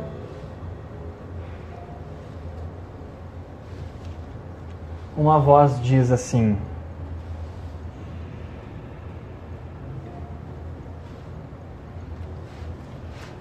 Estação, uma voz feminina, São Pedro. As portas se abrem, algumas pessoas saem, poucas, muito poucas entram. O vagão fica mais vazio. O metrô segue seu rumo. O que eu vejo no espelho? Aparentemente nada. Tu vê que vocês sentem que o Afonso meio que se agita. Porque a roupa dele faz muito barulho no momento que ele se mexe. E ele olha para a direita de vocês. Olho pra onde ele está olhando. A uns dois vagões de distância, percebe um homem, aparentemente muito esguio, muito magro, abrindo uma porta e olhando para vocês. Ele fica a um vagão de distância de vocês e continua olhando. Quando ele abre a porta do vagão de vocês, ele está usando uma calça jeans muito surrada, muito velha, um tênis, aparentemente não muito velho, mas sujo, mal cuidado, uma camisa de botão, meio fora de moda. Ele é o que nós poderíamos definir como um, como pardo claro na sua tonalidade de pele, bem esguio aparentemente fumante. Cabelo, uma mistura de cacheado, ondulado, caracolado, mal cortado e penteado. O que chama atenção nele? O rosto dele é tomado por acnes. Muitas acnes, muitos buracos faciais, muito, muito agressivo. Vermelho, uma espécie até de oleosidade no rosto. Os olhos dele, muito olheiras, um olhar muito fundo. Parece alguém muito desnutrido. Ele olha para o Afonso, olha para vocês. Ele usa uma camisa que tem uma, um bolso. E ele puxa um papel. Ele olha para vocês cumprimenta só com a cabeça e estende a mão para o Afonso, o Afonso pega com uma certa rapidez e força. O homem simplesmente sai do vagão pela outra porta e segue. Afonso abre o papel que diz: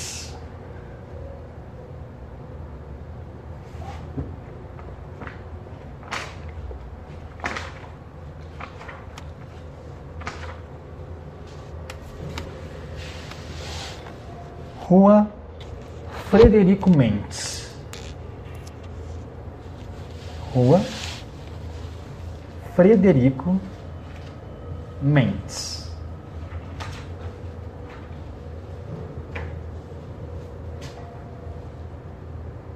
Número X. Bairro Navegantes, Porto Alegre. Divisa Moitá. Aí tem uma observação que diz assim: Armazém 6.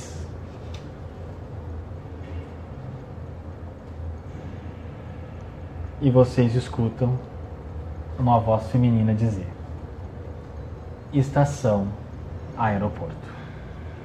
E o Afonso se movimenta, dando a entender que é a estação que vocês devem descer. As portas se abrem e vocês descem pelas portas opostas pelos quais entraram. Tá. Ele sai, olha para os dois lados e aparentemente coloca a mão dentro do casaco.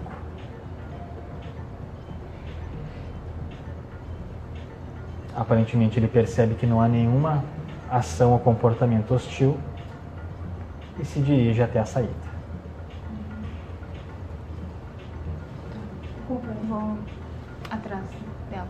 Ele puxa o celular, se afasta um pouco de vocês e aparentemente manda um áudio. Bom, eu, eu fico tipo, um pouco mais à frente dela, assim, tento ouvir. Devido ao forte sotaque português dele, o T, o T dele mais acentuado, vocês ouvem muito mentes. Mentes. Como se ele estivesse mandando o endereço no áudio. O D também muito acentuado. Frederic Mendes. 48. Ele dá um número X ali. O bairro. E o número do armazém. 6.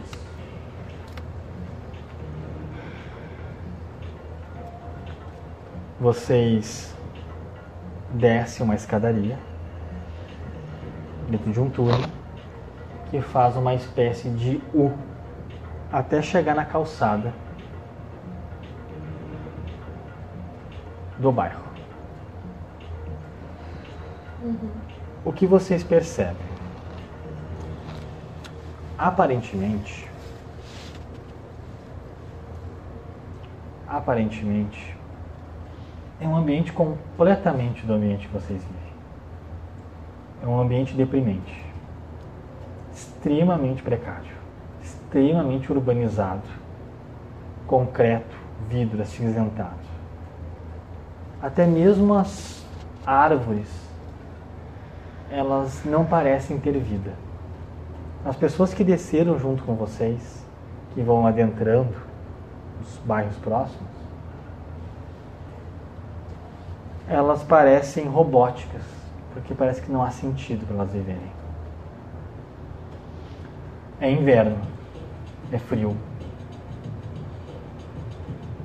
Se torna muito mais pesada a atmosfera. Vocês escutam alguns cachorros latindo. E toda aquela estrutura de iluminação da capital, ela se perde. Os postes ali ainda são de madeira. As lâmpadas ali ainda são de mercúrio os fios todos emaranhados, como se não precisasse de manutenção. Se a comunidade não necessitasse de uma manutenção. É possível ver que algumas ruas são de chão batido ainda. Não há asfalto. As casas parecem mais de longe blocos de papelão, de tão emaranhados que são uma dentro do outro.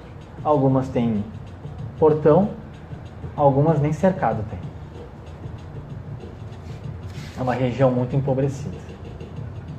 Na minha cabeça só fica tipo, tá tudo errado, tá tudo errado, não devia estar aqui, não devia estar nessa situação. Uma coisa que vocês sentem. Como é muito mal iluminada, o ambiente parece muito mais escuro.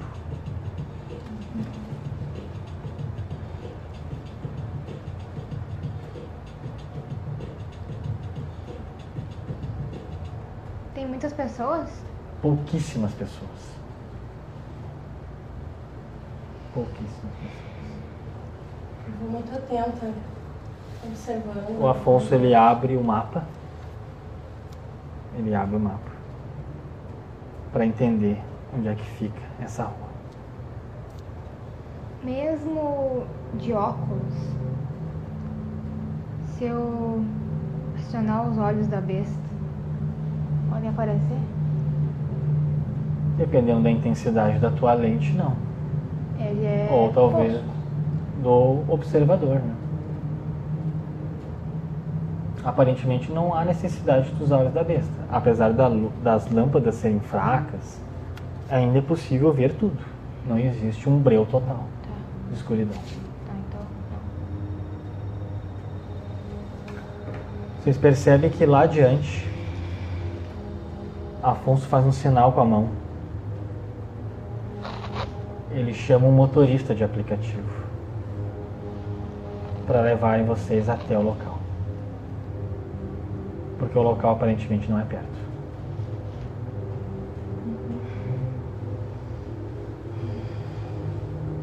Um carro popular se aproxima, um motorista pergunta se o cliente se chama Afonso, o mesmo sinaliza que sim. Afonso entra pela porta, pela porta da frente, no caso, do lado do motorista, dando espaço para vocês duas ficarem atrás. Durante o trajeto eu desativo o sentido invisível. Certo. Bom, uhum. acredito que antes de nós chegarmos no nosso local de origem, é um momento apropriado para nós fazermos um intervalo.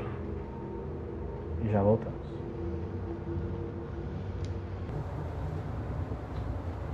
Bom, voltamos para nossa segunda parte, episódio 3. O Norte Nem Sempre é Belo, da nossa primeira temporada, O Sustentáculo.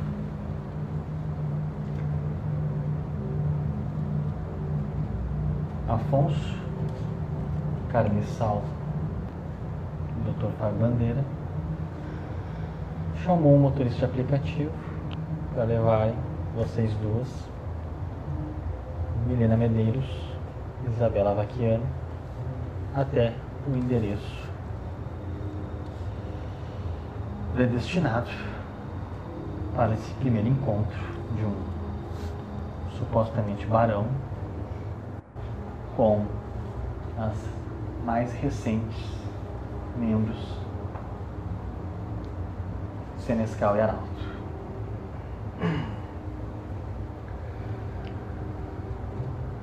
Vocês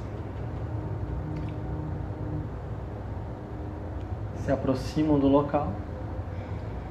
O motorista fica um pouco desconfortável. É uma região é uma região aparentemente perigosa.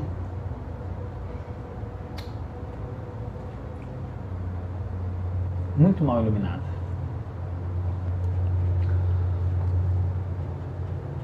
Não é, não são ruas de asfalto, são ruas de pedra.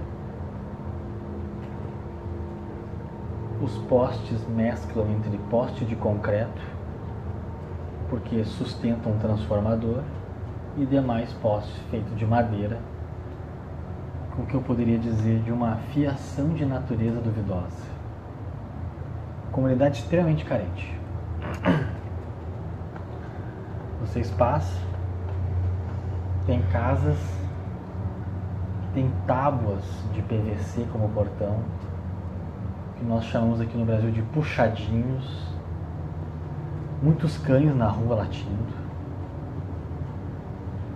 Algumas casas nem parecem ter sido compradas, parecem ter sido invadidas. É uma região extremamente pobre.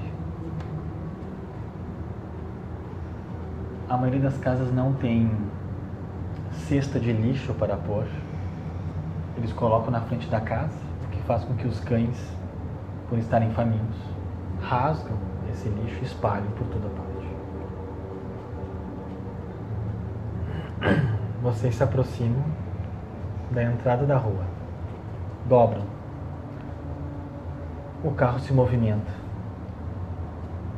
Parte da rua se inicia com o que nós chamamos de paralelepípedo pequenas pedras semipontiagudas no chão. É desconfortável, é diferente do ambiente de vocês, é hostil. Ao ponto que vocês vão avançando, passam por uma poça d'água. Das chuvas que ainda ocorreram na semana seguinte. E o que parece a prefeitura não dá muita atenção para essa comunidade, então os buracos começam a aparecerem já no chão. Vocês avistam ao dobrar à esquerda um conjunto de oito pavilhões enormes, todos de tijolo, muito alto, grande, de cores diferentes: cinza, cor de tijolo, azul. E, pelo que vocês lembram do papel, o Afonso dizia, se eu não me engano, pavilhão 6. Seis. Vocês chegam nesse tal do pavilhão 6. Ele é enorme. Meio oval. Lá no alto, várias janelas persianas, algumas quebradas. A porta de entrada, pequena, ela é azul, com uma grandona, gigante, como se fosse para entrar veículos automotor grande, como caminhões, tanto de coleta como de entrega de material. É uma zona muito próxima do estádio da Arena do Grêmio, perto do depósito do supermercado, um supermercado bem famoso na região. E tem uma pichação que chama muita atenção. Algumas, na verdade, mas duas delas chamam muita atenção. Uma das portas pequenas, de 2,10 metros de altura, já que a, as portas duplas devem ter aproximadamente uns 3 metros e meio ou mais de altura. Aperto da, da porta pequena tem duas pichações dizendo Zé, Zé. Diminutivo de apelido de José. E na porta maior tem um número 4, dois pontos, 20. E embaixo dizendo Hora de fumar maconha. Aparentemente está bem escuro, a iluminação é extremamente deficiente. Na região que era para ter iluminação, na entrada dessa porta, tem um buraco com uma lâmpada semi-atravessada, mal iluminada, feita de mercúrio. Mas dá pra enxergar ainda. né? Dá para enxergar ainda, mas é bem hostil. Do outro lado da rua, do outro lado da rua, numa distância de no máximo, no máximo 6 metros, um barraçal terrível. Portões de madeira feito artesanalmente em casa. Muitos cães latindo. Cercado de arame. Aparentemente tudo escuro. A família, obviamente de muita baixa renda, já deve estar dormindo, recolhida. O motorista sinaliza o fim da viagem.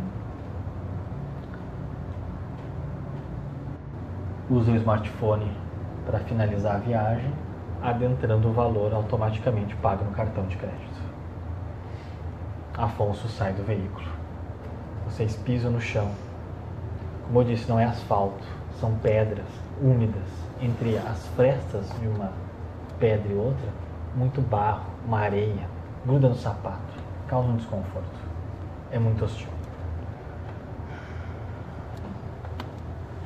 Esse carro também. Eu desço, olho toda volta. Quando o veículo sai, o Afonso pega o papel para conferir exatamente se era aqui. A pequena porta, que fica mais à esquerda, a grande fica mais à direita, gigante. A pequena porta começa a fazer um barulho, como se alguém estivesse abrindo. O som traz uma sensação de algo enferrujado.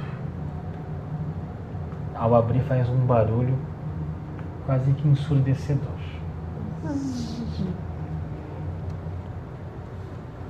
E sai uma mulher negra, bem magra. Não é possível entender se é uma um short longo ou uma calça curta. Velha, a calça velha. A moça aparentemente na casa dos seus 30 anos. Cabelo despenteado, um tanto sujo, uma camisa preta longa masculina. Ela está usando chinelo de dedo, mesmo no frio.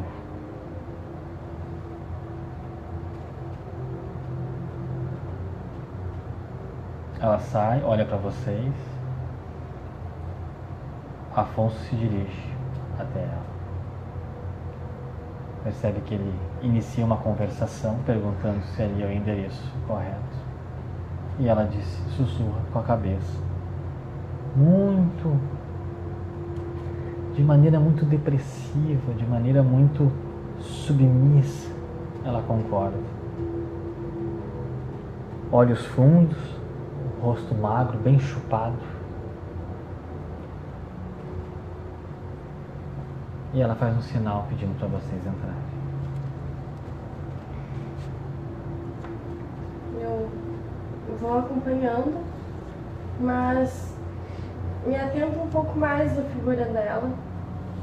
Aquilo me causa uma sensação muito desconfortável.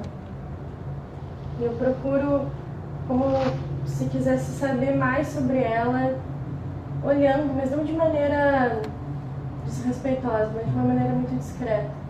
Ao ponto que o Afonso chama vocês. A mulher ela se afasta um pouco, tenta colocar a mão na boca e ela começa a tossir. Tem um chiado na tosse dela.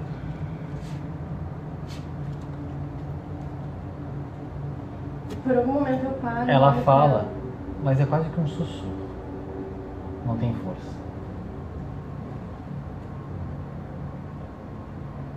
Eu olho pra ela assim, não diretamente, já que eu tô de óculos mesmo, então eu tô tipo com o rosto aqui, mas eu olho pra ver se ela não tá com alguma coisa que possa ferir, talvez. Não, Nada. não. Tá. Até os ombros dela é caído. Ela passa uma sensação muito submissa. Tu vê que surge um outro cara. O corpo dele dança como se gingasse com a malandragem. Tá com uma camisa de time de futebol, uma corrente de prata. Ele aparentemente é um pouco mestiço, negro, branco, só que ele é- tem o cabelo artificialmente pintado de louro. Tá usando uma calça larga e um tênis caro de moda.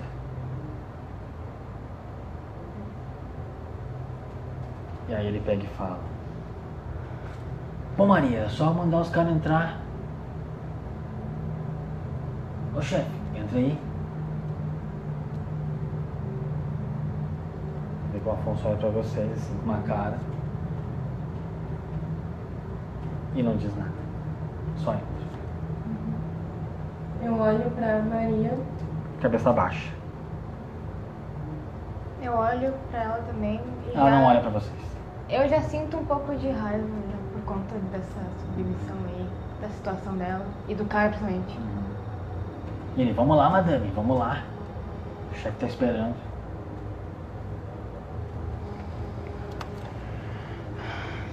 Por algum momento eu quase que que vou na direção da Maria, mas não, sigo adiante. Uhum. Ao adentrar, percebe que ela indiretamente se aproxima de vocês, mas ao pouco vai reduzindo os passos. Vocês entram numa espécie de pequeno corredor, tem uma escada, uma porta semi-aberta que parece dar para uma escada, talvez aquela porta dê para os outros andares, que aparentemente seria os andares de um setor administrativo. Vocês estão no chamado piso, onde num pavilhão como esse acontece a produção industrial de algo, a logística industrial de algo. Tem muitas peças, latarias pelos cantos, largados. Muitas grades inicialmente dividindo. E no centro tem uma iluminação aparentemente boa, nada extraordinário. Bom,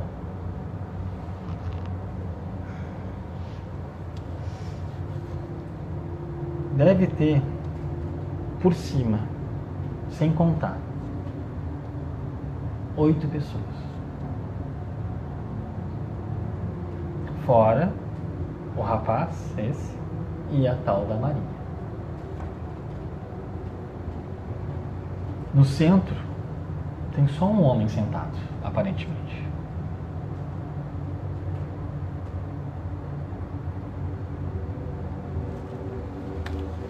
O Afonso, ele se dirige até um pedaço, ele olha para vocês.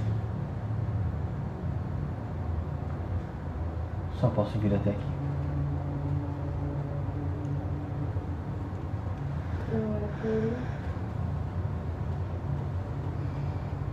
Me aproximo. Uma, uma distância não tão próxima a ponto de ser ofensiva Uhum. do, do homem. Uhum. Um pouco distante, mas não tão próximo. Eu fico centímetros só um pouco atrás dela, tipo com a mala em frente. Quantos metros vocês ficam nesse grupo de distância? Qual é a distância que vocês ficam desse grupo? Em metros. Uns dois metros. Próximo. Próximo. É possível perceber o quê? Das oito, vamos dizer, das sete pessoas que rodeiam esse homem, cinco são homens. Aparentemente jovens adultos.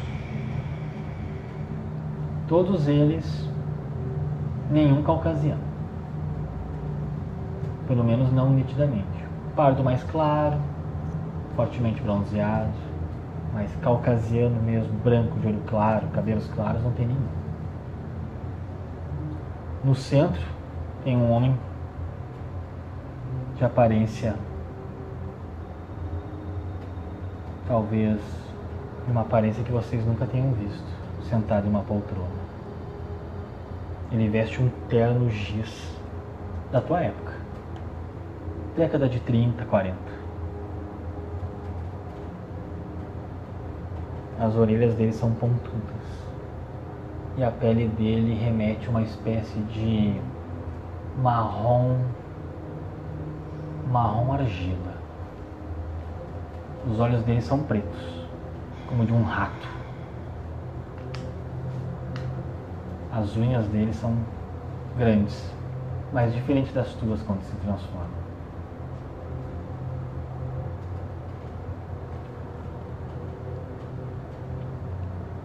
Os dentes dele são todos amarelados.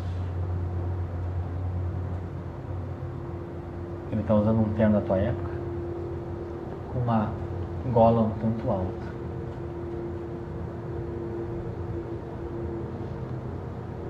Ele é semicalvo, que tenta esconder um pouco da cabeça, que tem um sentido quase oval, colocando o cabelo para o lado, quase caindo. Extremamente graxento. Ele tem uma bengala do lado da poltrona e uma sacola verde musgo.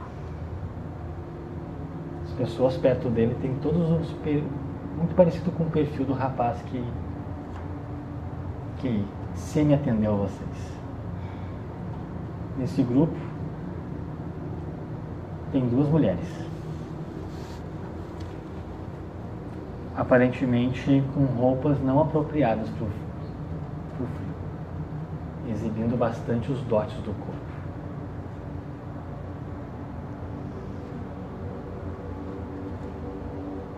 Consigo perceber se esses que estão atrás dele são. respiram. Aparentemente se movimentam como um ser humano normal.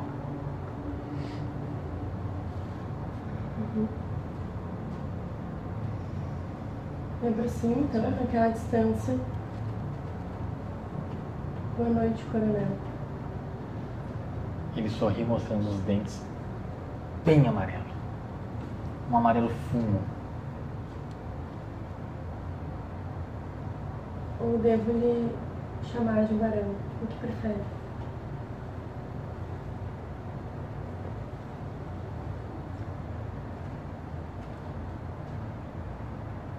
É.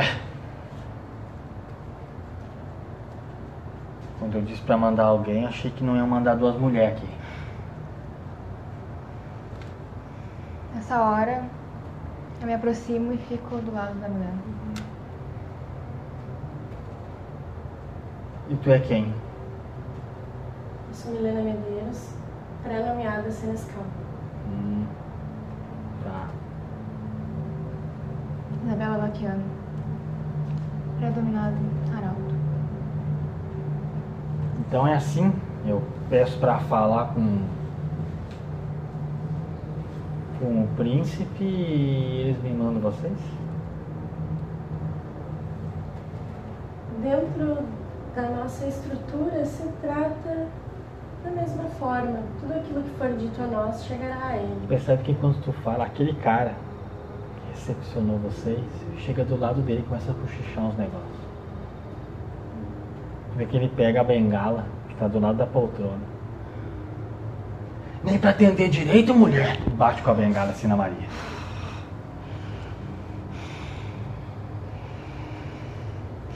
Bom. Eu.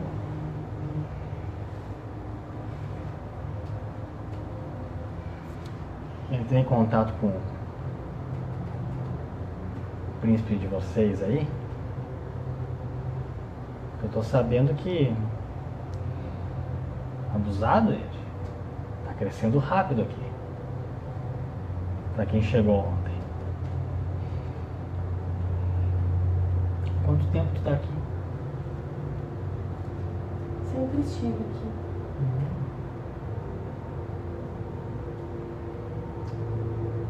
E aponta pra lâmpada. Não tá fazendo sol aqui. Você fica usando chapéu aqui dentro. Ou tu não sabe que é falta de respeito usar chapéu na frente do coronel. Ela gosta de chapéu. E ela tem o direito de usar chapéu, se ela quiser usar. Bom, aqui é minha terra. Acho que o senhor não vai se incomodar com alguns caprichos, frivolidades, talvez, das mulheres, quem sabe? Deixar passar essa porque eu prometi pro teu homem lá que a coisa ia ficar mais tranquila. Viemos respeitosamente. Tu percebe que um dos caras tá armado atrás dele. Nessa hora toda aí, como eu tô de óculos, eu sempre tô olhando em volta, mas eu tô ouvindo, mas eu tô olhando pra cada um. E tentando, se puder, sentir se alguém tá se aproximando ou não. Aproximando não, mas alguns daqueles caras, principalmente aquele que atendeu a porta de vocês, está olhando com os braços cruzados com uma cara de debochado. assim. Viemos respeitosamente. E gostaríamos de entender a natureza dessa audiência, Uhum. por favor. Tá, tá certo. Gosto disso. Direto ao ponto.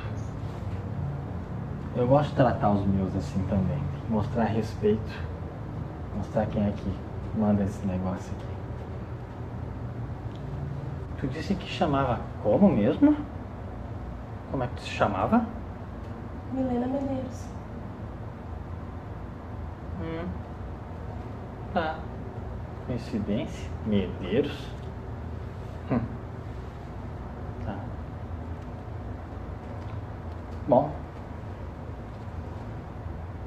Eu. Eu quero saber que proposta Voz Messias tem pra mim.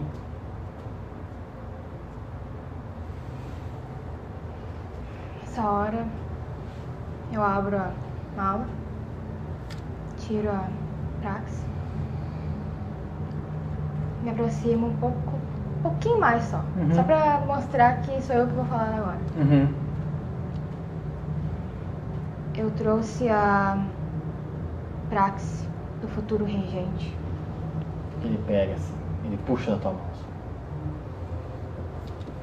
Umas unhas. Percebe agora mais próximo tem umas veias. Aquela cor amarronzada, assim, argila, estranho, muito hostil. Te passa uma sensação muito ruim. Muito ruim. ele começa a ler assim por cima, assim. Hum.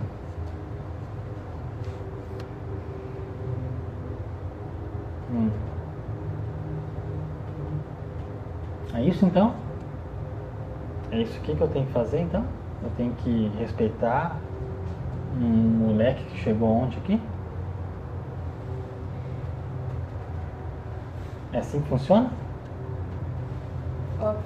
Seguir as regras. Off. Não, ver. Meu off é o quanto eu sei sobre a Segunda Inquisição e, e a atuação da Segunda Inquisição em Porto Alegre ou no Brasil. Fazer um teste. Eu não faço mais teste nenhum.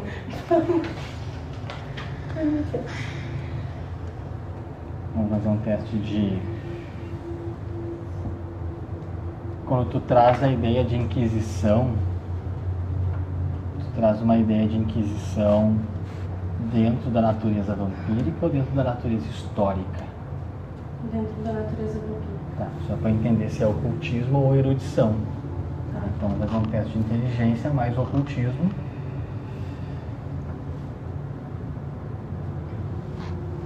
Substitua teus dados pelos pelo teu dado de fome, que são dois dados de fome. A dificuldade? Dificuldade 7.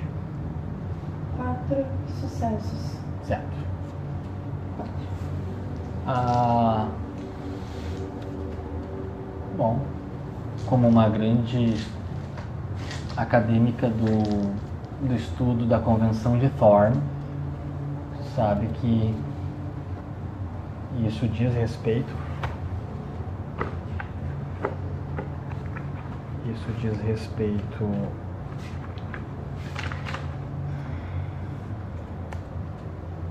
ao teu nível de convenção de Thorn, mestre das tradições, que parte da construção da camarilha, da reunião em Thorn, se deu devido ao movimento anárquico que surgiu na época, onde os anciões estavam sendo caçados e, e ao mesmo tempo que abandonavam suas crias, como o avanço da primeira Inquisição, ou, ou então conhecido como só Inquisição, que iniciou seu trabalho matando, destruindo, exorcizando demônios, infernalistas, mas para essa categoria todo ser sobrenatural hostil é parte de, um, de uma ação de extermínio total, vendo as consequências de não seguimento da máscara e demais outros protocolos da, da, da espécie,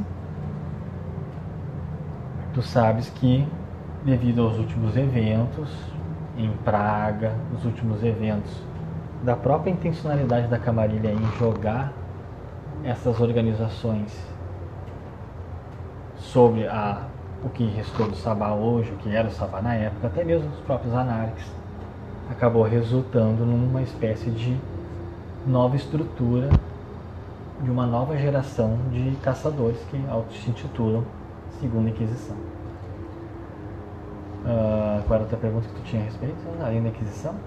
É o quanto ele está O quanto se tem notícia da presença deles no Brasil, mais especificamente em Porto Alegre? Sabe que existe no Brasil. Não sabe de nenhum relato direto até então. Talvez tu venha descobrir. Quanto mais tu vai adentrando de uma corte, se aproximando de outros membros com mais informações, mas a princípio é tu tem um conhecimento mais histórico do que vivencial, da, tanto da primeira, obviamente, como da segunda Inquisição. Uhum. Certo. Então ele antes. Quer... Antes de pedir o off, ele disse. Então é isso que eu tenho que seguir. Eu falei, seguir as regras. Eu gostaria que o senhor olhasse o que está por trás destas normas, como bem disse o senhor Itabaquiano. Eu já li aqui. Aquele outro lá de vocês era mais prático do que isso aqui. É, chamava Sabá, eu acho. Ah, sim. O que o senhor chama de praticidade?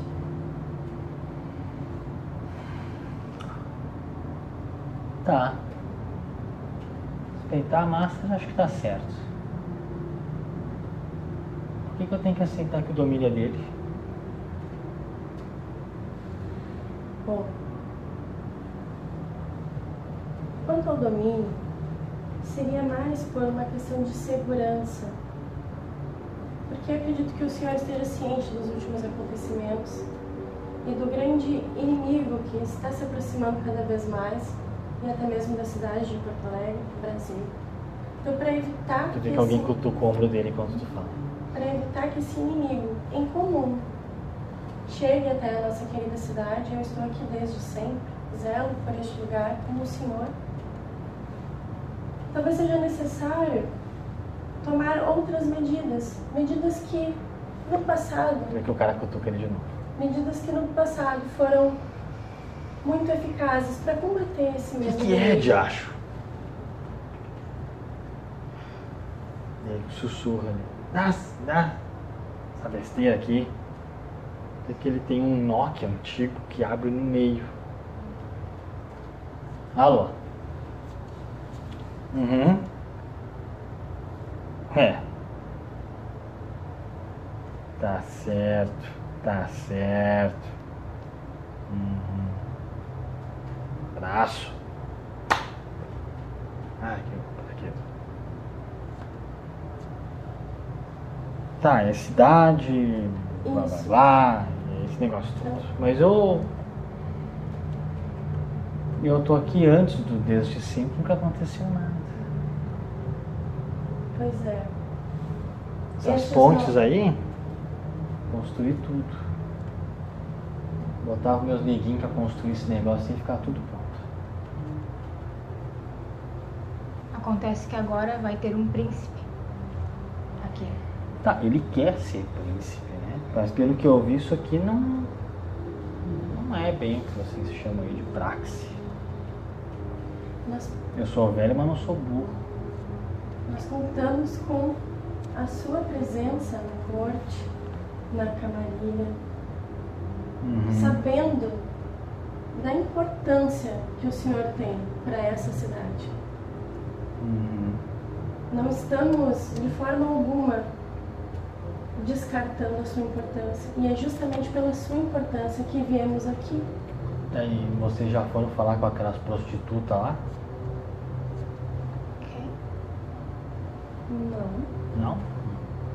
Quem seriam? Umas prostitutas lá da Farrapos lá. Controlando todos os negócios do ouro. O senhor teria algum nome? Talvez o nome não lhe ajude, já não sabe o que, que é.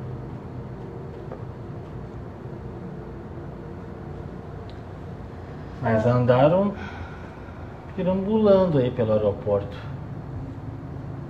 Não andaram?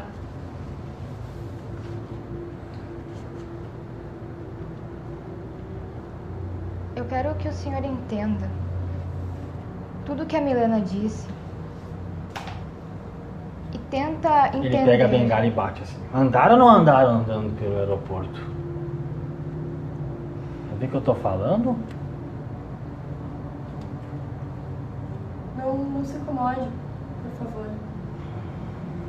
Sim, estávamos andando pelo aeroporto.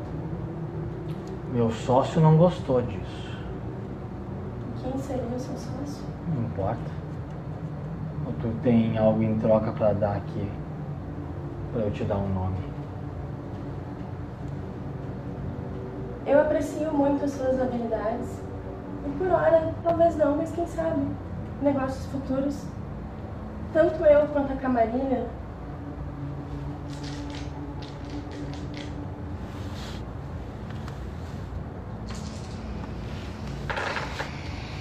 Tanto eu quanto a Camarilha estamos abertos à proposta do Senhor. Estamos abertos inicialmente para lhe escutar. dada a sua relevância para a cidade. Sabemos da sua relevância.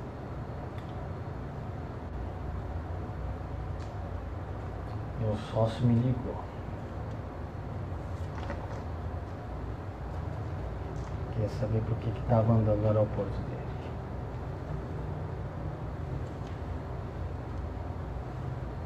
Senhor poderia fazer a gentileza, talvez, de comunicar a seus sócios que não sabemos que o aeroporto é propriedade dele, é território dele? Mas se a Zona Norte não é de vocês, é de quem então? Boa pergunta. É de quem então?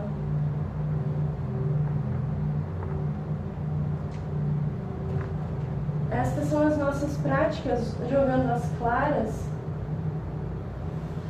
mencionando os nossos territórios e a nossa intenção de harmonizarmos toda Porto Alegre.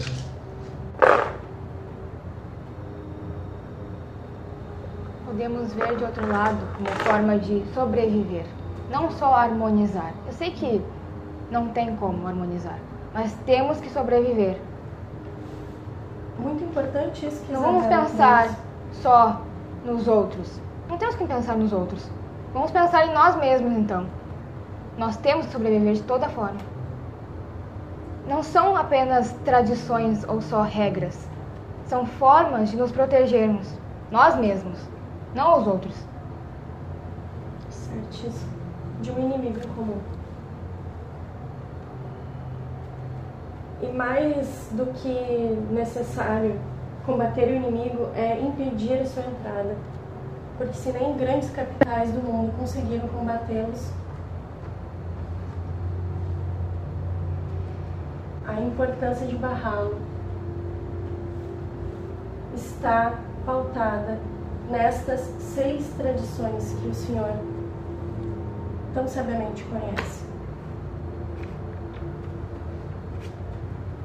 A história diz sobre a eficácia dessas tradições para combater esse inimigo comum que está voltando, que está retornando. Podemos contar com o apoio do Senhor?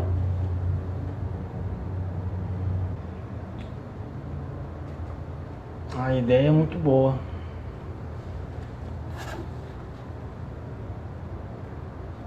Mas eu.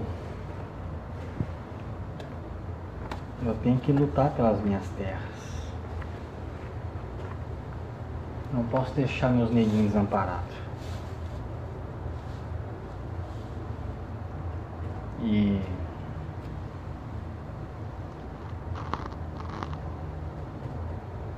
Confesso que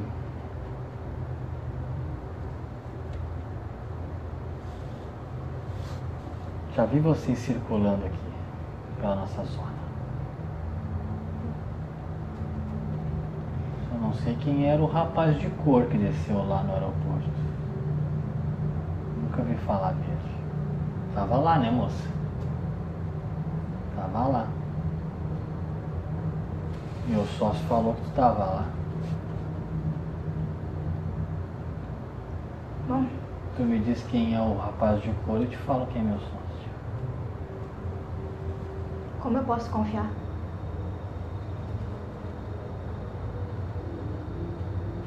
Tá aqui na minha terra. Se não pudesse confiar, vocês nem saíram daqui. E quem me garante se eu não contar pro senhor, o senhor vai me contar? Tu tá achando que eu sou sem alma igual a eles? Eu não acho nada, eu não conheço o senhor.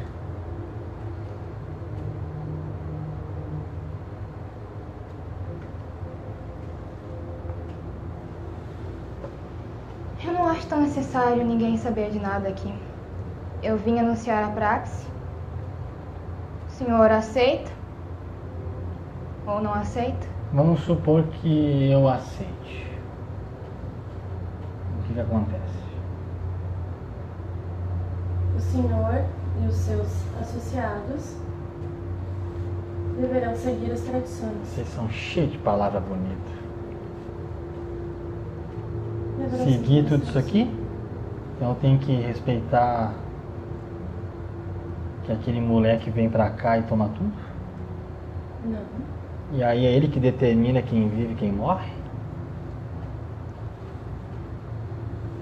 Minha filha, eu sou de uma época que essa tal de tradição resolvia no tronco. Desobedeceu, levava pro tronco. Pois é, mas os Eu tô muito mudaram. flexível. Tô muito flexível. Numa época eu nem receberia vocês aqui. O senhor percebe que foram justamente essas ações que chamaram a atenção daqueles que hoje estão nos oprimindo? Tá, eu quero saber se eu aceitar isso aqui.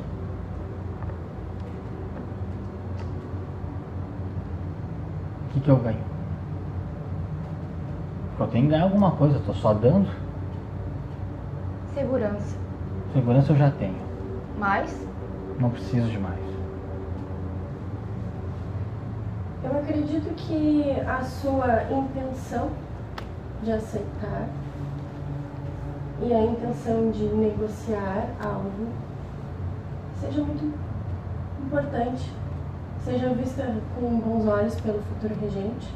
Eu não tô aqui pra agradar ninguém. Eu quero saber o que, que eu vou ganhar se eu aceitar isso aqui.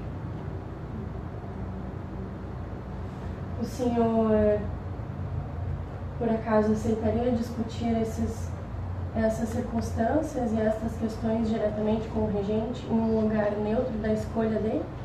Da escolha dele? Da E escolha o que me garante que eu vou sair de lá? acho que somos sem alma? Eu tô falando com ela aqui. Ela é a nossa voz. Não parece. Como futuro arauto, serei sim.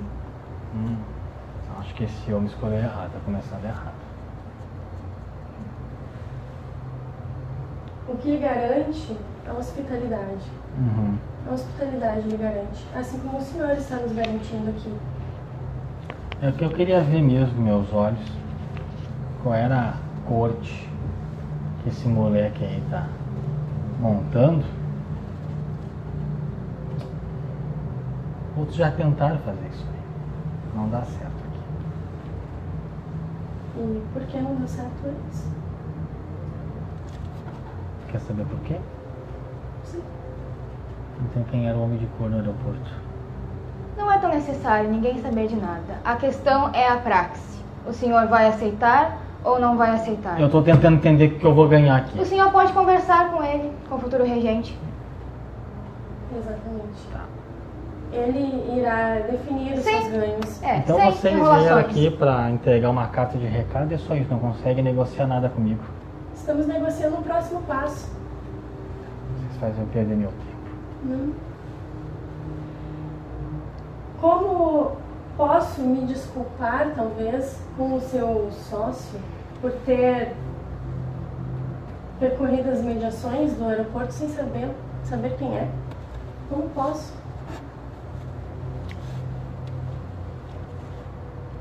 Tu não sabe me dizer nem o que eu vou ganhar, como é que tu pode corrigir isso com ele? Bom, o príncipe tem a liberdade de aferir domínios. Uhum. Isso aqui já é meu, como é que ele pode me dar uma coisa que já é minha? Caso o senhor siga a praxis e aceite estar ao nosso lado, tecnicamente isso poderá ser seu de uma forma indireta. Da forma como está aqui. É bem vendedora, né, moça? Isso aqui já é meu, tu quer vender o que é meu pra mim? Não é literalmente seu. Se caso o senhor negar, irão vir pessoas aqui. Vão tentar tomar. Ah, então vocês já estão começando a me ameaçar então, é isso. Não é ameaça. É apenas o que pode acontecer. Por favor, não é ameaça alguma. Hum, tá Por legal. favor, não é ameaça alguma. É apenas uma proposta de uma ordem que irá salvar a todos nós. Uhum. Então E vocês essas- querem vender uma coisa que já é minha. E dizer e botar num papel que aquilo já é meu, sendo meu. É isso então. O território já é seu. O senhor Mas- vai ter mais segurança com isso. Eu já tenho segurança. Se vocês estão vendendo segurança, eu não quero comprar. Se vocês estão vendendo terra que é minha, eu não quero comprar, porque já é meu. Tá, então se o senhor o não que o senhor quer, Hum. Nós chegamos a um ponto, então. Vocês não têm nada a oferecer, por que, que vocês querem montar uma corte aqui, então? Não disse em momento algum que não temos nada a oferecer. Só está oferecendo o que eu já tenho. Então me diga o que o senhor quer que não tem. Eu quero a região das das mulheres da vida lá.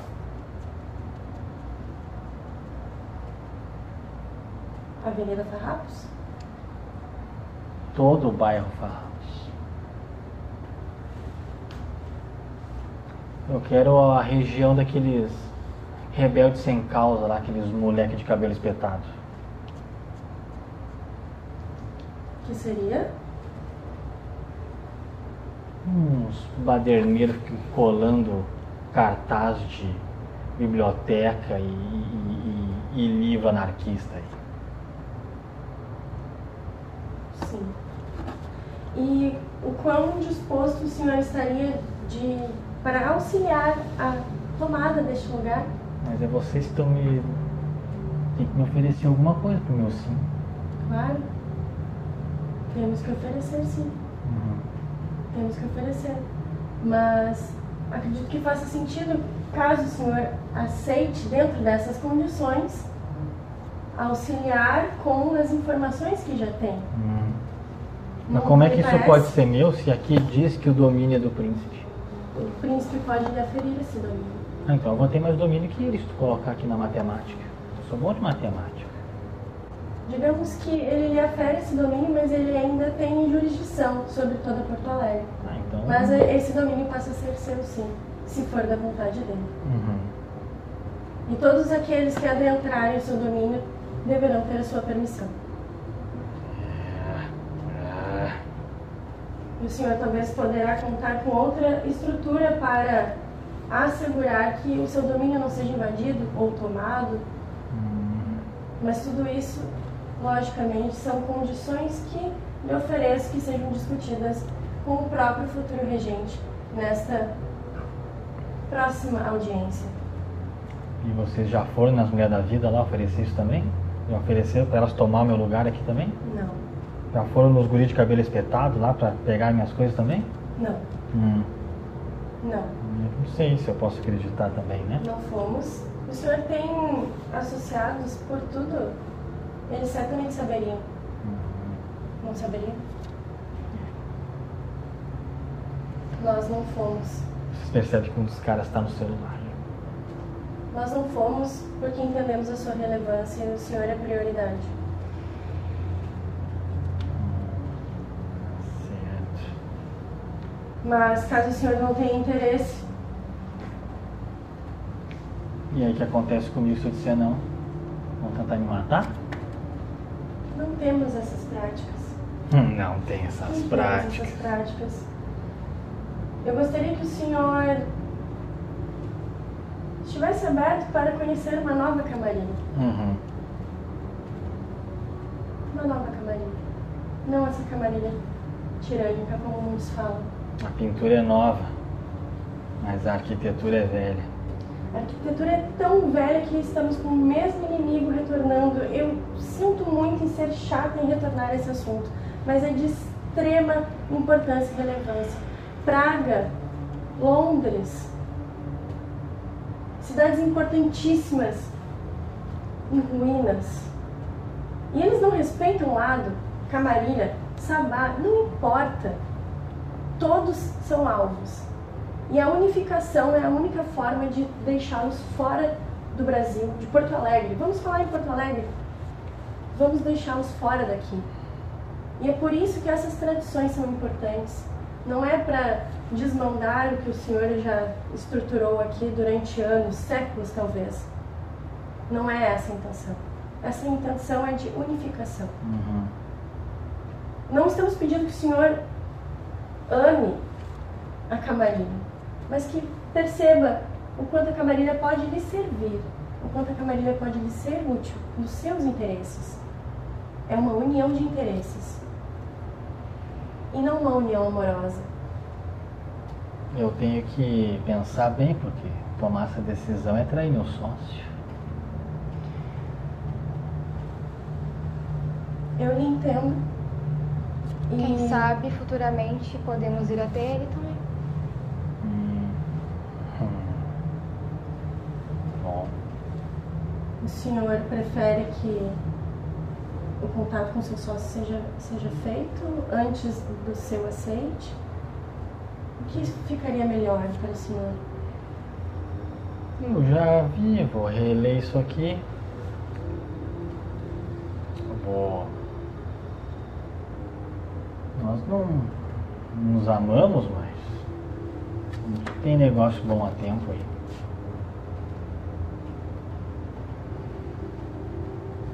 E ele me avisou que vocês estavam lá. Bom, No aeroporto. então podemos tentar falar com ele também, para o senhor não se sentir, como diz mesmo, é traindo ele. Uhum. Podemos ir. É difícil sobreviver nessa zona por aqui. Eu tento fazer meu melhor, mas é difícil. E. Achei curioso ele saber que vocês vieram aqui.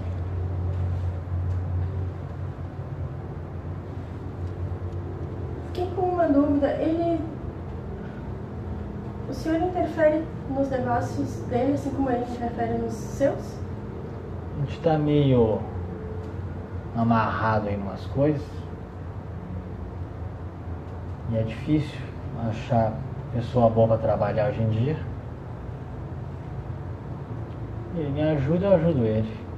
Hum, A gente se agarra aos poucos que pode. Uma boa ideia. entendi. Uhum. O que é da preferência do senhor? Bom, minha preferência é saber que vocês estão entrando aqui, fazendo o que querem fazer e estão indo embora rapidinho, achando que a gente não tá vendo nada. A gente não é bobo aqui, sabe? Eu sei. Eu sei que não. Mas entenda, como posso pedir permissão para adentrar um domínio se eu não sei quem é o senhor deste domínio? Uhum. Como posso? Aqui, nesta região, viemos respeitosamente falar com o senhor, reconhecendo a sua importância. Uhum. Já não podemos fazer o mesmo na região do aeroporto, porque não sabemos a quem pedir permissão. Eu vou falar com ele então pra vocês darem um pulo lá.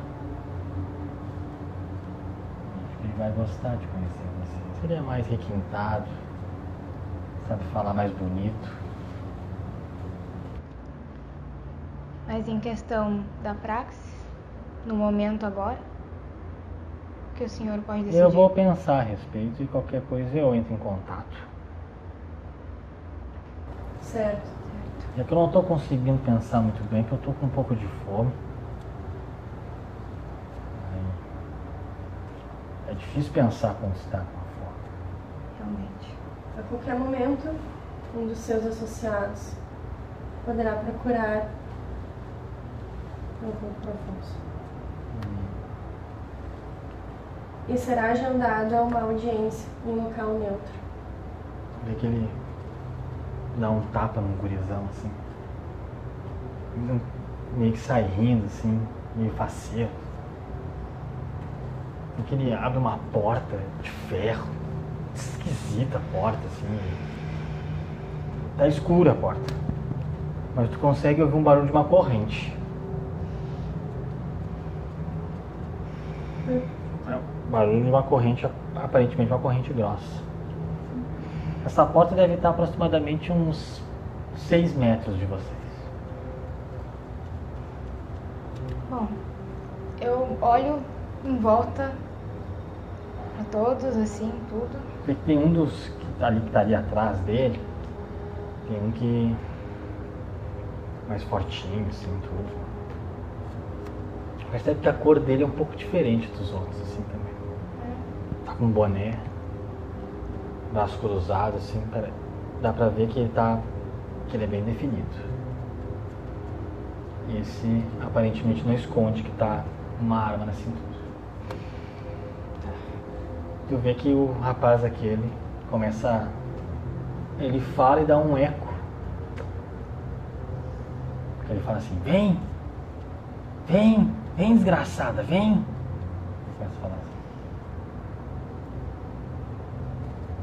procuro olhar na direção dele e da corrente. Hum, ele começa a puxar uma pessoa meio em trapilhos, assim. Aparentemente é uma mulher.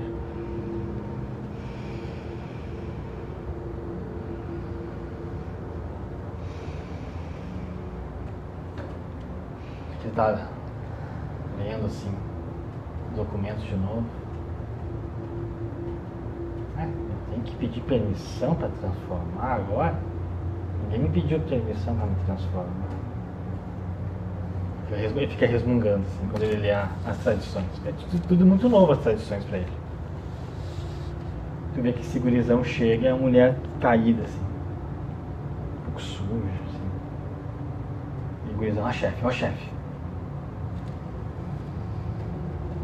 Ele, ah, estão servido?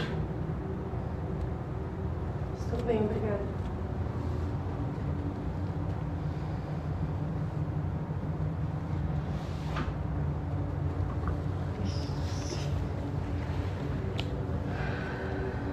Tu vê que uma mulher, uma mulher que tá ali no grupo dele, e um outro cara segura essa outra mulher que tá no chão. Eu acho engraçado. Eu acho engraçado como as coisas se modificam, né, no tempo.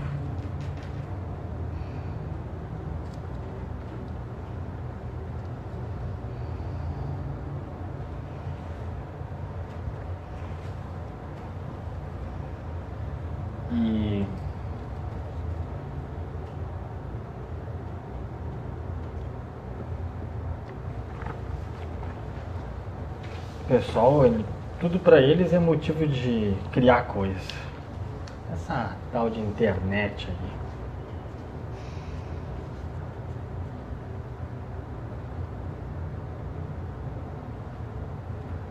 Carol faz um teste. Miriam Medeiros faz um teste, dá os dados. Percepção. Percepção mais. Autocontrole.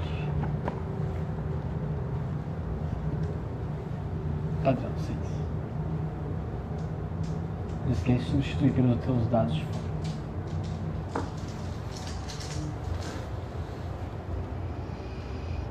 Três sucessos. Tu percebe que quando a guria pega, que o cara pega a mulher assim, ela tá com a cabeça baixa. Mas pro... está inverno, tem muita corrente de ar.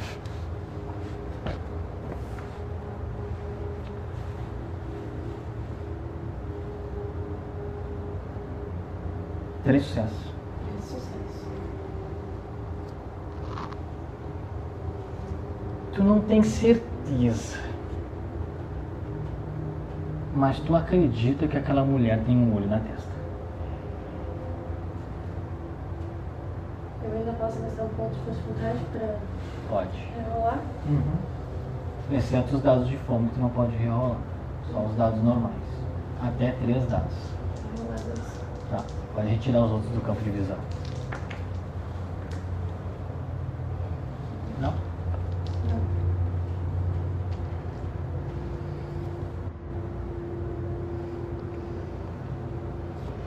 Devido a. Eu vou tentar me aproximar. Devagar. Eu, E dá a entender que tu quer se aproximar dele. Não, não. É, na direção da mulher, mas. Tá nas costas dele. Ah, tá nas costas dele. Ele tá aqui ó, lendo os documentos. então se aproxima dele.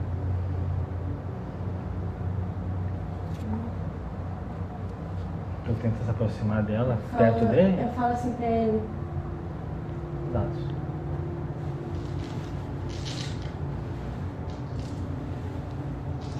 Ele.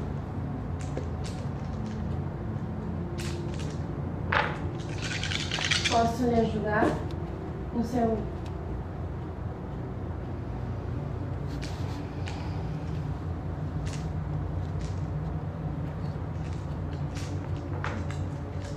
Quando tu fala, quando tu chega perto dele e diz, posso te ajudar? Os olhos dele são completamente pretos, como de um rato. Ele olha com uma ferocidade para o teu rosto Eu, e ele funga com uma, uma sensação predadora. Eu, Ele faz um. eu puxo ela pra trás, pra perto de mim. Eu não passo pra pra trás. Deixa.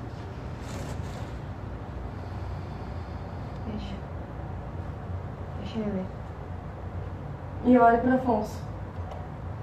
Afonso tá gélido. Nervoso.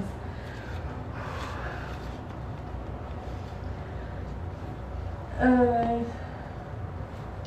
Não vamos incomodar esse momento de alimentação.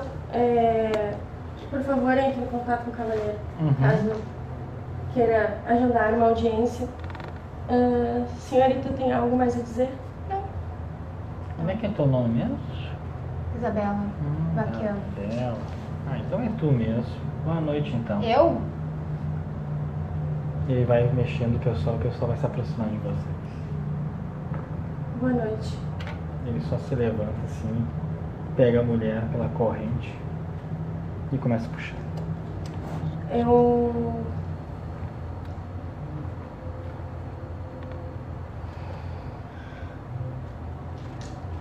Naquele momento ali eu fico parada, assustando tudo, mas vendo aquela cena junto e.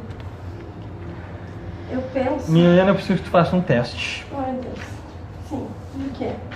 de compulsão. Tá. Existe uma sensação empática muito poderosa correndo dentro de ti. E aquilo tá te esmagando e te sufocando de uma forma. A tua garganta tá fechada. E eu preciso que tu faça um teste. Que é? Preciso que tu faça um teste de força de vontade inicialmente. Tá. Uhum.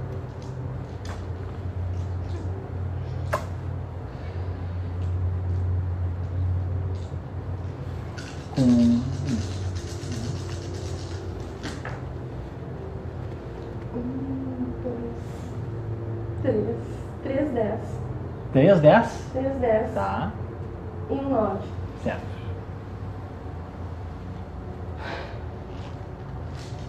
Tu resiste.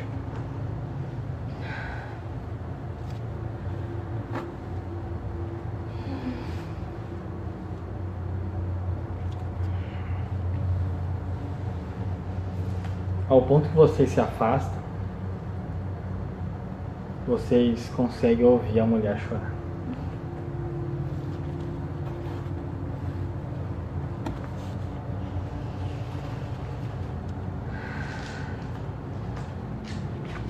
Cair fora logo daqui.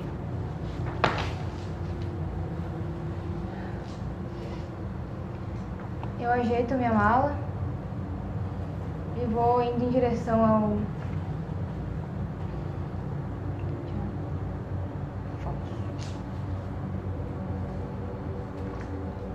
Certo.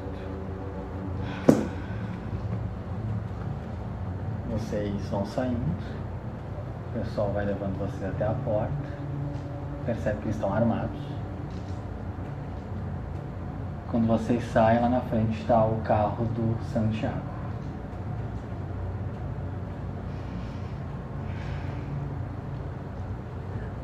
Eu olho pra trás pra ver se tá todo mundo ali. Todo mundo ali? Eu olho pra trás pra ver se eu tenho visão ainda do. Não. Eu só olho em volta porque. né? Situação que eu tô. O Afonso abre a porta para vocês entrarem.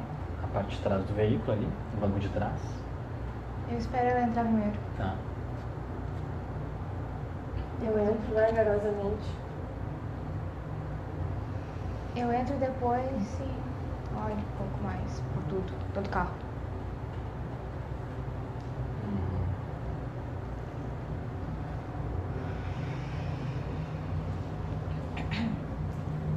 Encosto no, no banco.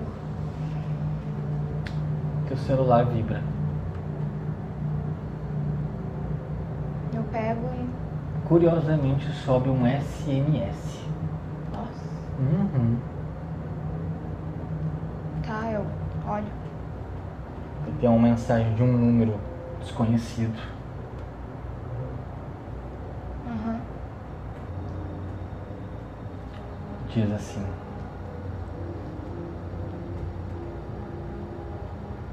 A flor é mais bela que o rato. Te aguardo.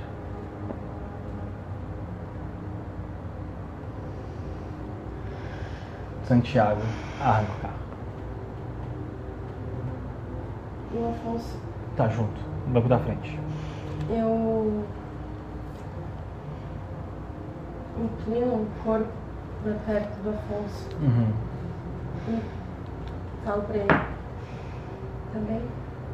Uhum. Tudo certo. Olho pra Isabela. Tá bem? Tô. Por que tu me pergunta o tempo todo se eu tô bem? Porque o meu desejo é que todos estejam bem, mas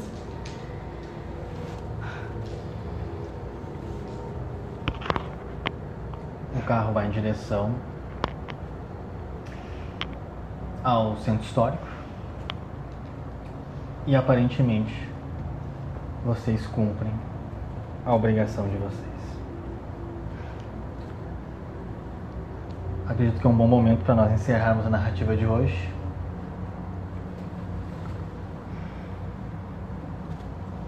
O norte nem sempre é belo. e os desafios de instituir uma praxe e arquitetar e estruturar uma corte estão só começando. Boa noite a todos.